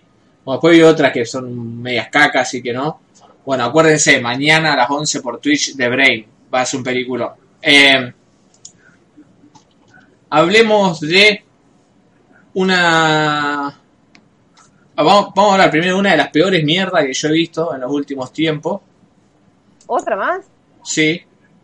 Eh, y después de una de las mejores. Así que terminamos positivos, digamos. Eh, Bien. Vamos a hablar primero, porque dije, bueno, vamos a ver una serie también, ¿no? Vamos a hacer- voy a ver una serie que hace mucho que no veo. Voy a llevar una serie para gente. Eh, y dije, bueno, una serie de terror. Iba a ver ahí el anime de Junji Ito que me está recomendando Crunchyroll hace 15.000 años. Eh, ¿Qué pasó con Roger Cosa? Dijiste que estaría Roger Cosa. No, yo dije, hablé con Roger Cosa, no dije que iba a estar. y mi charla con Roger Cosa fue. Roger, en una crítica hace como 50.000 años y nombraron a tal película en los comentarios. ¿Cómo se llama el director? Pues no la puedo encontrar por ningún lado. Eh, pum, nombre del director. Eso es todo. Perdón, Kira Kerr, si, si caíste en, el, en la trampa. En el clickbait. Em, pero sí, dije, bueno, ¿qué película de qué serie de terror puedo? Y me acordé que tengo descargado para ver ahí. eh, yo me, había visto hasta la temporada 5 de American Horror Story. Y las mentiras hacen llorar al niño de dos. Pero no fue mentira, hablé con Roger Cosa. No fue la conversación tal vez que se había imaginado Kira y Kel. Pero preguntarle cómo se llama una película es hablar. Dijiste que haría chocolate. Bueno. Y dije, bueno, voy a ver la, la que sigue a American Horror Story que no vi. Y saltó la chafi que llamaba eh, American Horror Story Roanoke. ¿Alguno la vio? ¿Cuál? Roanoke. Es la sexta temporada Roanoke. la que le sigue al hotel. Eh, ¿La que está conectada con todas las otras? Eh, no. o sea, está conectada con las otras, de cierta forma, pero no tanto. Eh, a ver, yo he hablado acá ya de las otras temporadas de, de American Horror Story. Y siempre dije, ¿no? Que son una caca, que son una especie de placer culposo, que uno dice, bueno, que ellos son divertidas o, o tratan el género de alguna forma, hacen homenaje, esto que el otro, y tienen tanta plata que la producción de, de algo de terror con esa calidad está bueno por estúpido que sea. Pero estas series sí se fueron muy a la mierda. Eh, ¿Tan mala es? ya se fueron muy a la mierda, porque cuenta la historia de, de una casa embrujada, de nuevo, eh, que está en el medio del sur estadounidense. Ya arranca con, con Cuba Gooding Jr., que no sé qué hace acá, pobre. Y, y Sarah Paulson, que yo no mucho, men, mucho más no sé qué mierda hace acá. Por amor de Dios, Sarah Paulson, salí ya de acá de una vez por todas, por el amor de Jesús, con lo, lo actriz que es. Eh, empiezan a- ahí videando por una casa. Eh, ¿Cómo se dice? Ah, Apostando, eh, no. Haciendo ofertas, digamos. Ofertando una casa. Eh, están ofertando una casa ahí contra unos Hillbilly y la terminan comprando. Al toque salta Chaffee que la serie va a tener una especie de, estructura en la que nosotros vemos a Sarah, a Sarah Paulson, digamos, y a, y a Cuba en la adaptación de una historia, el, digamos, la dramatización de una historia que están contando los verdaderos protagonistas, que son otros actores, ¿no? La otra rubia está siempre y un, y un negro ahí. Eh, entonces la película ya empieza a jugar con eso, ¿no? Lo que estamos viendo es una filmación de una serie. Eh, está esa, esa, esa primera instancia en metalenguaje. Y por acá tal vez venga la idea de la serie que más adelante se va a discutir. Eh, y arranca con todo esto, basada su, digamos, su, su embrujamiento en un, en un mito eh, norteamericano de la primer colonia inglesa, ¿no? Que se quiso, que la reina Isabel quiso, quiso instaurar en Estados Unidos y que esto es posta, la, la colonia se perdió para siempre. Un día fueron a- le fueron a llevar em, provisiones y no había más nadie, se habían ido a la mierda. Eh, What? le escribieron en un árbol ahí eh, Crocatoa, una cosa así, que creo que era el nombre de una isla, eh, como que se habían ido para ahí, ponele, pero nunca lo fueron a Ah, buscar. Como un, como, como un Krakatoa, sí. Croatoa creo que, es- que se llama, no me acuerdo qué mierda había escrito. Eh, creo que Dolina habla de del loco de las expediciones que fue a llevar el, los provisiones y, y- y no encontró a la gente. Eh, pero bueno, esa es la historia, ¿no? La reina Isabel quiere, quiere plantar una colonia inglesa en, la reciente eh, Norteamérica, 1500 y pico, pongamos, y van ahí, se instauran, ponele 150 personas, y un día le van a, un día le van a llevar provisión y no hay más nadie. Están ahí, las chozas, no hay más nadie, se fueron toda la mierda, dejaron escrito en un árbol. Eh, y esto es posta, ¿no? Y siempre, y de ahí sur- surgió todo como una, un mito, por supuesto, de qué mierda pasó con esta gente. Eh, aparentemente la casa esta que compran esta gente está situada en ese, en ese lugar, ¿no? Y los espíritus de ese pueblo son los que ahora jauntean la zona y no quieren que nadie esté ahí. Eh, después la historia va a avanzar, de qué sé yo, va a haber un montón de tramoya ahí, en- de las tramoyas dramáticas que siempre tienen, eh, eh, siempre mete esta serie son malísimas.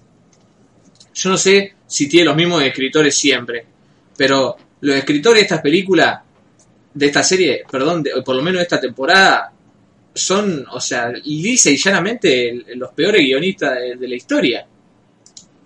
Los peores guionistas de la historia. Por ejemplo, el chiste.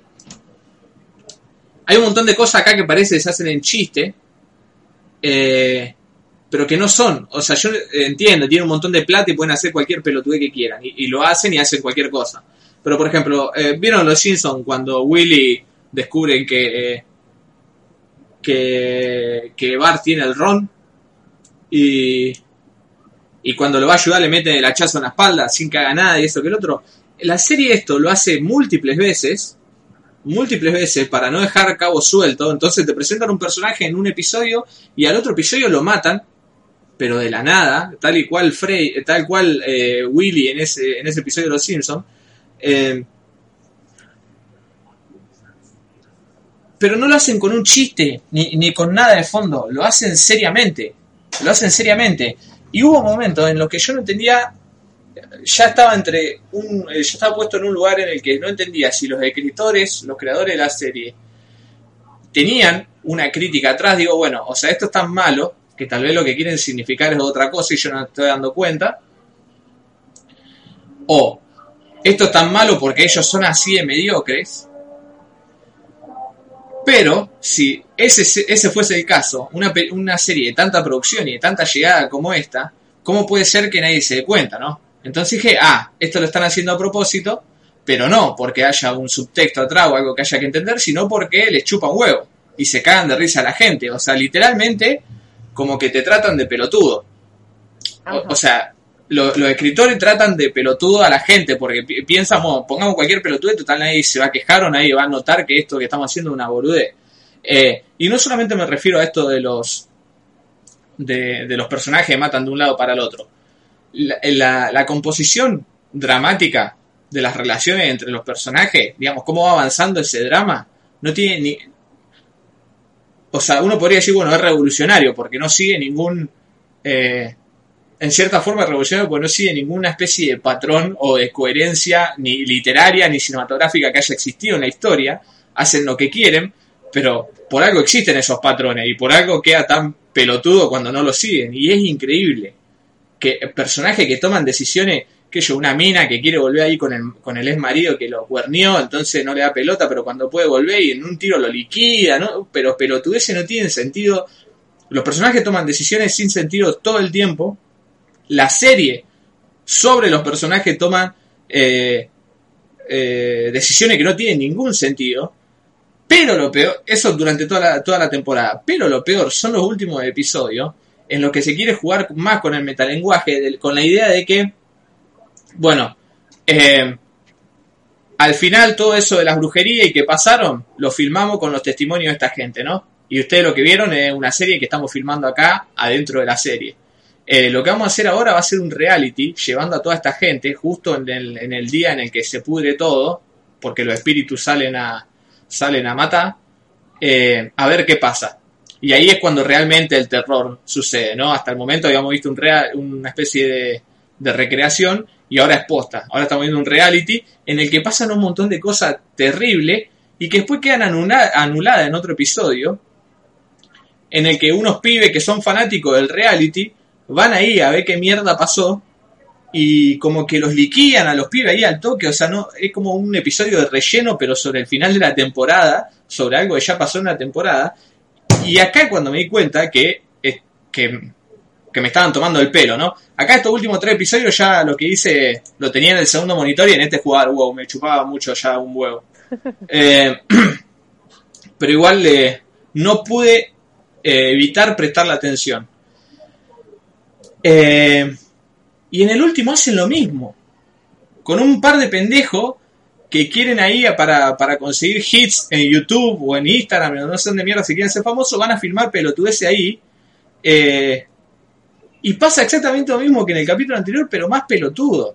Entonces yo, bueno, claramente acá lo- los guionistas, en, en- la corta mente que tienen, el señor Brad Falchuk y Ryan Murphy, eh, quieren como que establecer una especie de, de crítica a la televisión, a los reality, digamos, o a la como también una especie de hype o de condena también del cancelamiento, de un montón de pelotudeces que puede- se pueden, pueden estar dando vuelta por ahí, pero que no solo la serie no, no pone en foco nunca, nunca, nunca, nunca, o sea, se podría decir que, bueno, si la serie trata todo el, todo el tiempo sobre eso, el foco ya está puesto, pero no, porque se, se olvida completamente, o sea, uno no puede simplemente plantear un tema y, que eso establezca una crítica, tiene que hacer algo al respecto.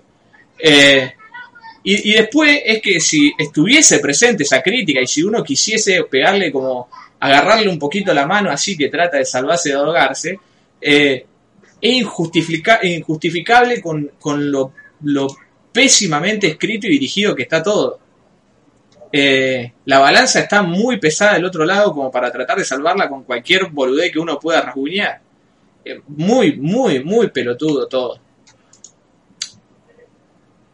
Eh, o sea, para mí tiene un par de cosas que que, que están bien, o sea, estaría bueno como analizarla a la serie. Estaría bueno que alguien se siente, que yo, el pelado ese de Folding Ideas, estaría bueno que se siente y diga, bueno, vamos a analizar esto, porque es algo que se tiene que estudiar en, el, en, en la escuela de cine. ¿Cómo, o sea, por qué esto, con toda la producción que tiene, es tan poronga, digamos?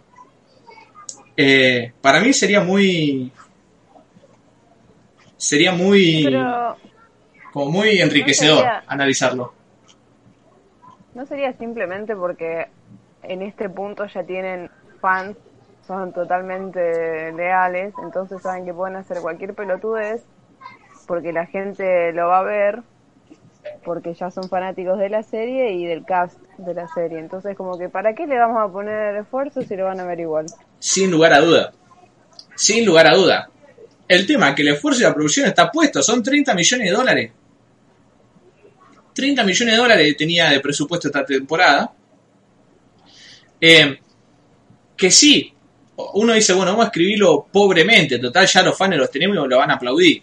Que eso pasa con todo, ¿no? Lo, puede hacer, lo, hace, lo hace todo el mundo.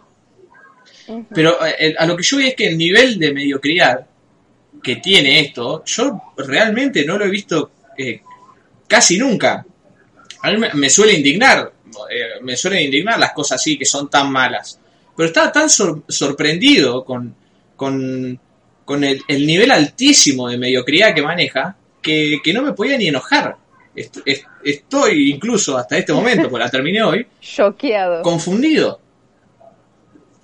Eh, y, y esto también es otra cosa, hay un montón de cosas que se me escapan, que no, no tengo la capacidad ni el conocimiento suficiente como para analizarlo, pero que, que, pero que uno, como, como pasa con todas las películas que vemos y cuando no hacemos ni siquiera con un pensamiento crítico, nos damos cuenta que es malísimo.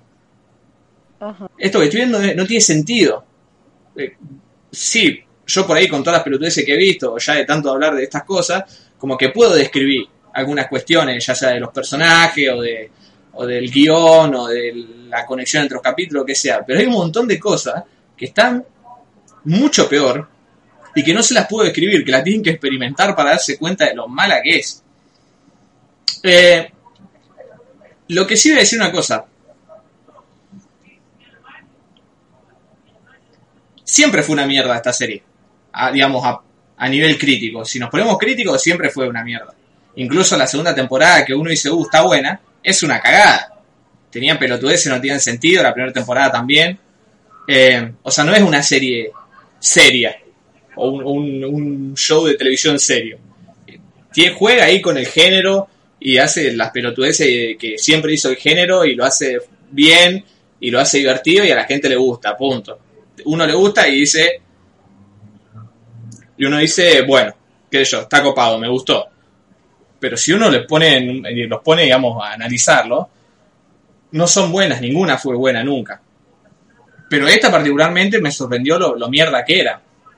Pero las razones por las que yo veía las temporadas anteriores y por las mismas que veo esta, y, y lo único que puedo rescatar de esta, es que de nuevo tienen 30 millones de dólares y, y son muy pocas las producciones de terror hoy día que tengan tanto presupuesto. Entonces está bueno de qué sé yo, cómo recrean acá, si bien lo hijo de puta esto, tienen, tienen el, el, el tupé o el, eh, yo no puedo creer eh, la, la audacia de querer escribir en inglés antiguo, que yo no, yo no creo que se hayan eh, auditado con nadie porque es lo más vergonzoso, una de las cosas más vergonzosas que tiene la serie, cada vez que aparece gente de la, de la colonia vieja, los quieren hacer hablar en un inglés antiguo, que es increíblemente patético todo.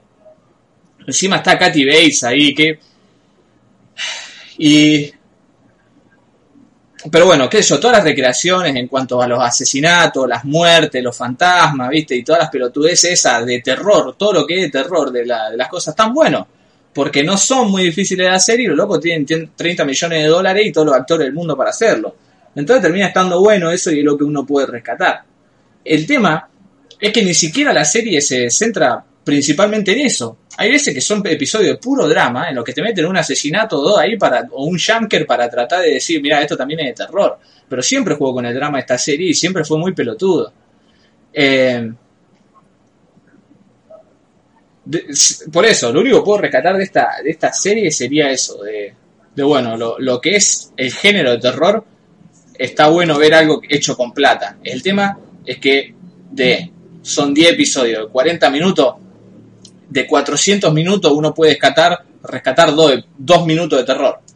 Puesto lo otro lo tiene que tirar, pero no a la basura, lo tiene que incinerar porque no, no se merece existir en, en nuestro plano de la existencia. El, este muchacho, Brad Falchuk, ¿qué escribe? Escribieron Glee, Pose y Nip Tuck.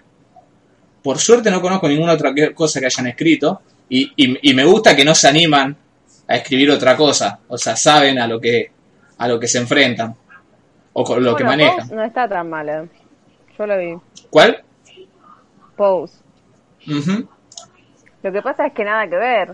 O sea, como que saltás de, de todas cosas de re tipo normis y donde el drama está bien que exista, después escribir terror. O sea, va, terror entre comillas.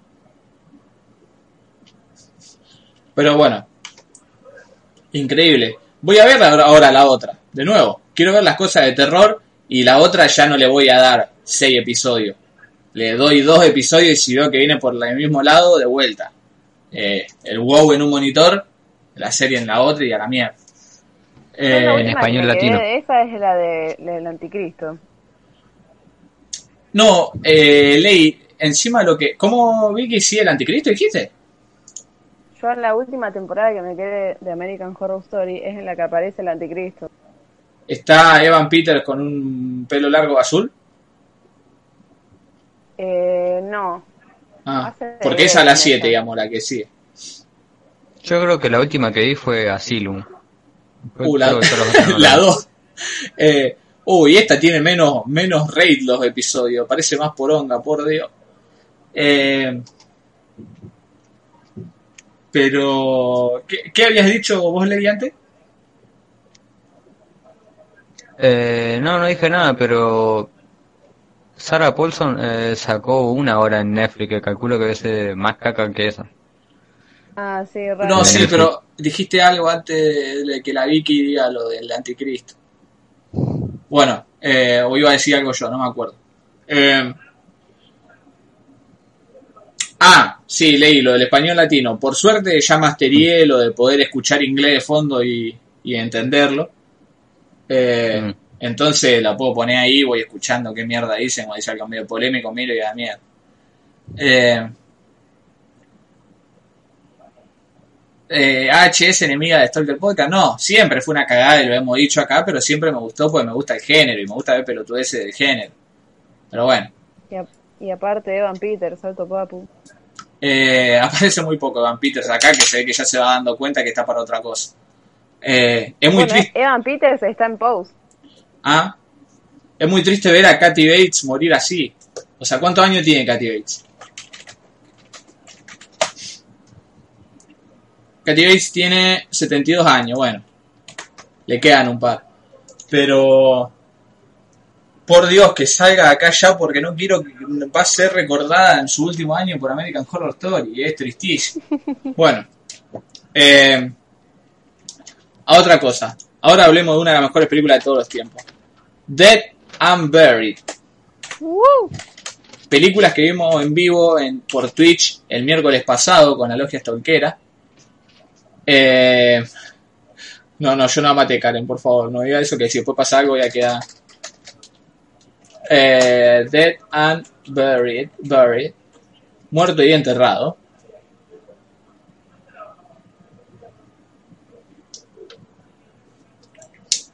Esta película cuenta la historia de un camarógrafo que va a una playa a sacarle fotos a pelotudeces y se le cruza una, una, una rubia y le dice sacame una foto, qué sé yo, y le muestra unas tetas. El loco se emociona, pum, la rubia y un montón de chango ahí del, del pueblo lo liquidan. Es decir, que no trata sobre este fotógrafo. Trata de la gente del pueblo, la que justamente lo liquidó. Principalmente en un personaje del pueblo, el policía, que va a ser el encargado de investigar este asesinato único en primera instancia y los múltiples que van a ir apareciendo a lo largo de que avance la película. Eh, ¿Por qué es un peliculón esto? Porque ya se lo arranco así.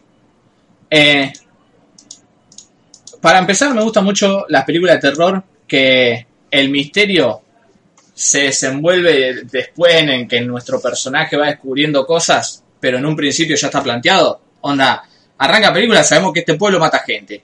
¿Por qué? Podemos suponer que es un culto, que son unos locos, que son fantasmas, que sean lo que sean. Lo veremos a lo largo de la película, pero eso ya lo sabemos.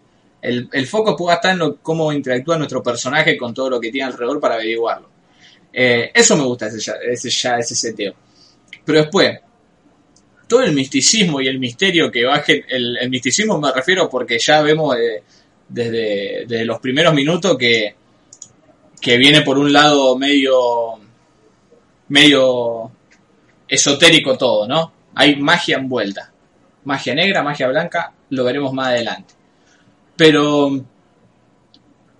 eh, lo místico y lo misterioso de que el chabón, como buena película de, de paranoia a nuestro, a nuestro protagonista, a la a la en la boca del ¿cómo se llama? In the mouth of madness en la boca del lobo. Eh, el loco va a ir viendo qué mierda está pasando porque va a ir muriendo gente pero encima nosotros y por qué lo místico vamos a ir viendo revivir a esa gente. Esa gente va a ir apareciendo de vuelta y va a ir va va a empezar a formar parte del, del pueblo. Van a ser nuevos habitantes del pueblo los que vayan matando ahí. Entonces nosotros decimos, bueno, hay replicante, hay The Invasion of the Body Snatchers, están reviviendo a lo muerto, ¿qué mierda está pasando? Kirikel, como buen otaku rolero, desde en una primera instancia dijo, hay un nigromante. ¿Habrá un nigromante? Parecía la más acertada por lo que dijo Kirikel. Y a medida que uno va viendo, si los muertos van reviviendo, puede ser que sea así. Pero las características, digamos, y la, eh, sí, la característica del misterio final, yo no la había visto nunca en ningún en ninguna película, me pareció súper original eso, y me pareció genial también. O sea, lo que se hacía para, para generar ese misterio me, me pareció... Está Freddy, ya está, mira, otro punto altísimo. Está el viejo este que es el tío de Charlie en la fábrica de chocolate, que lo descubrí el otro día en vivo también. Eh, está este Robert De Niro Trucho, que es el policía. Y. Bueno, también tiene escenas muy buenas, fotográficamente, por lo que me estoy, estoy recordando ahora. Pero hablando de las características del misterio en general, también las escenas que se usan muy clásicas del género para, para revelar cosas, a mí me parecieron geniales. Más sobre el final de la película, yo dije ahí en el vivo que si alguna película de hoy día de terror tuviese eh, una sola de las, no sé, 10 escenas que pone esta, puso esta película, o se- sería un- una película de culto automática. Eh, y esta tiene muchas en serio. Por eso, para mí, a nosotros nos iba recordando distintas películas a medida que avanzaba, ¿no? Por ejemplo, la del chabón que está ahí en la cama parecía igual a de Tenant, de, de Polanski. Eh, muchos decían después esto, igual a Sinister, esto que el otro. Eh, y acá Román Duke dice que se va, pero antes que se vaya le quiero recordar una efeméride que- del día de hoy que le va a interesar mucho a él. El día de hoy, Román Duke, a los 39 años de edad, víctima de tuberculosis, muere en París el compositor Frédéric Chopin, una de las figuras del romanticismo. Lo único importante que haya pasado alguna vez en la historia de los 17 de octubre de todos los tiempos. Bueno, hasta, hasta el viernes que viene, eh, Román. Eh, después otro decía Sinister, la película que está Ethan Hawke, ¿no? Eh, y es cierto, esa escena es muy parecida a Sinister. Después al final no sé qué mierda aparece también, que era una locura. Eh, la revelación final en la que hay el personaje mostrándole un montón de proyectores y las proyecciones en las paredes, un montón de cosas returbias, es genial esa escena. Y son como tres o cuatro concatenadas así que eran, era una locura.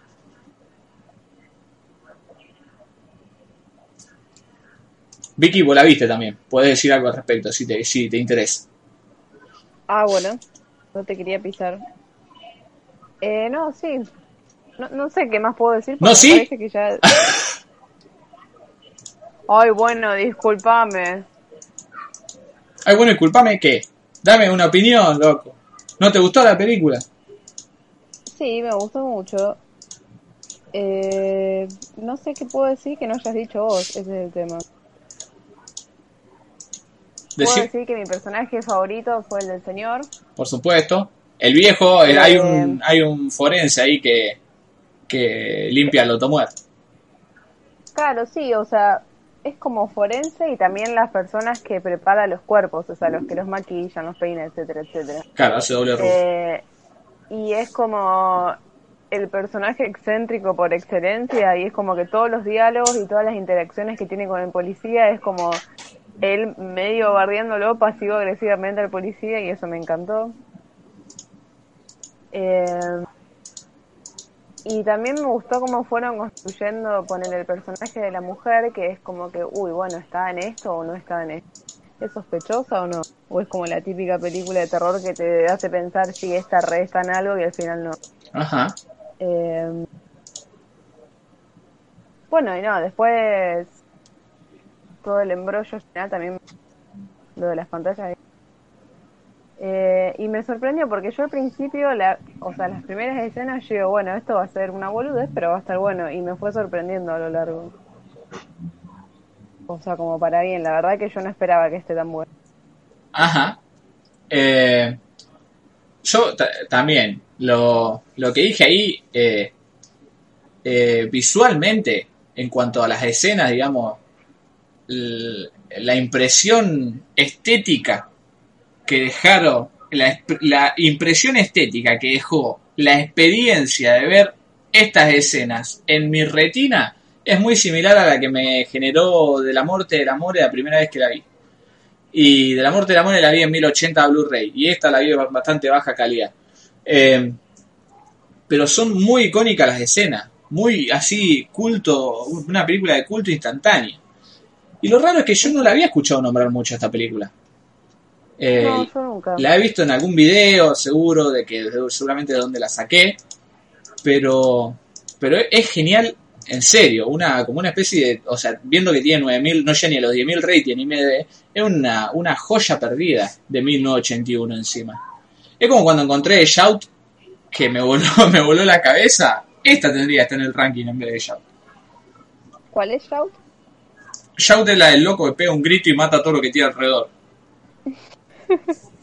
Muy bueno. Eh, que está Tim Curry al principio de la película y no aparece más.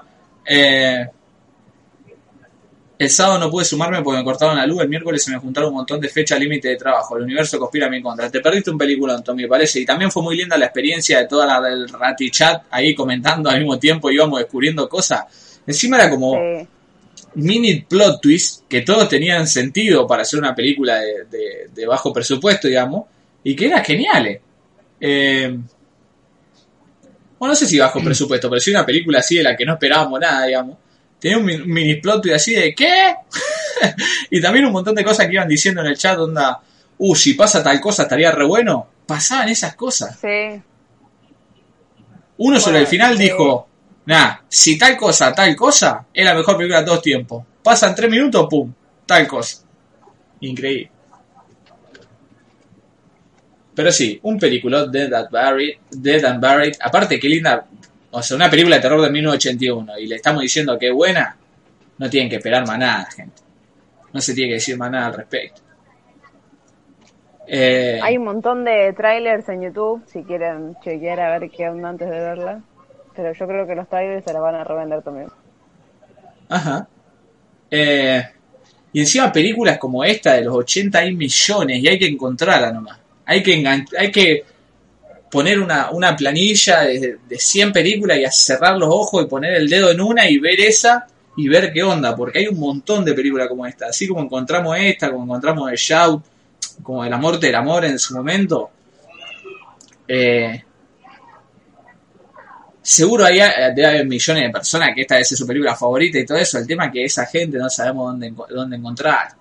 Eh, Claro, debe ser una de esas películas como los juegos o cosas así que tienen como todos unos fans que son tipo clan Ajá. Pero andás a ver a dónde estaban. La portada está zarpada. perdido. Sí, sí. La portada está zarpada igual. Yo, Kira y Kel, le presté atención por eso también, en primera instancia. Me gustó la- el póster y medio como los discos. Eh, ¿Carlita habrá visto esta película? Estoy seguro que sí. Eh, pero bueno, Carlita también, por ejemplo, había visto Angst y nunca me la nombró. Así que... Eh, el tema de seguir encontrándola. Hay que buscar películas como esta, gente. Enganchen una que tenga menos de 10.000 rating en IMDB y dicen, bueno, esta, pum, y la ven. Bueno, para mí Rate en eso debe estar bueno, para buscar películas así. Son tan conocidas. Con suerte, Shopping Mal, Shopping Mal va a ser- será una experiencia. Tommy parece, si no tenés tres asistencias hasta el último día ese, no puedes ver Shopping Mall el sábado final 31 de octubre. Tenés que tener tres asistencias. Lo lamento, nosotros no hacemos las reglas. Eh, pero bueno, habría que preguntarle a Carlita. Que la vamos a preguntar acá en vivo. La voy a llamar y voy a decir, pedacito de terror, escuchame una cosa, ¿viste? Death and a- en vez de Carlita, ahora adelante le voy a decir pedacito de terror. Eh, Que haga una lista de las mejores películas así no tan conocidas de los 80. claro, habría que tirarle esa. Pero bueno. Eh, ya la vi, va a hacer algo, dice Tommy, parece. Yo también, Tommy, vi mil videos de, de Shopping Mall. Prácticamente ya me vi todas las escenas, por eso la puse el 31, digamos, para la transmisión. Pero pero no, no tenés permitido estar con el ratichat si no, te, no tenés tres asistencia. Si esto es la película de los miércoles y sábado te dan la remera, sí que. Eh, nombre, pedacitos, apellido de terror. Bueno, gente, eso es todo. Vean The Barry. No vean la sexta temporada de American Horror Story, no vean Flatliners, vean Terrifier, vean An American Werewolf in London y vean también si quieren Mil Gritos Tiene la Noche, ¿por qué no? ¿Les parece, queridos compañeros? Cerramos. Sí, Bueno, Legui. ¿Algo más que decir? No, para mí ya está todo dicho. Perfecto. Nos vemos la semana que viene, entonces, gente. Muchas gracias a toda la logia estolquera que está acá en el Discord haciendo de la suya.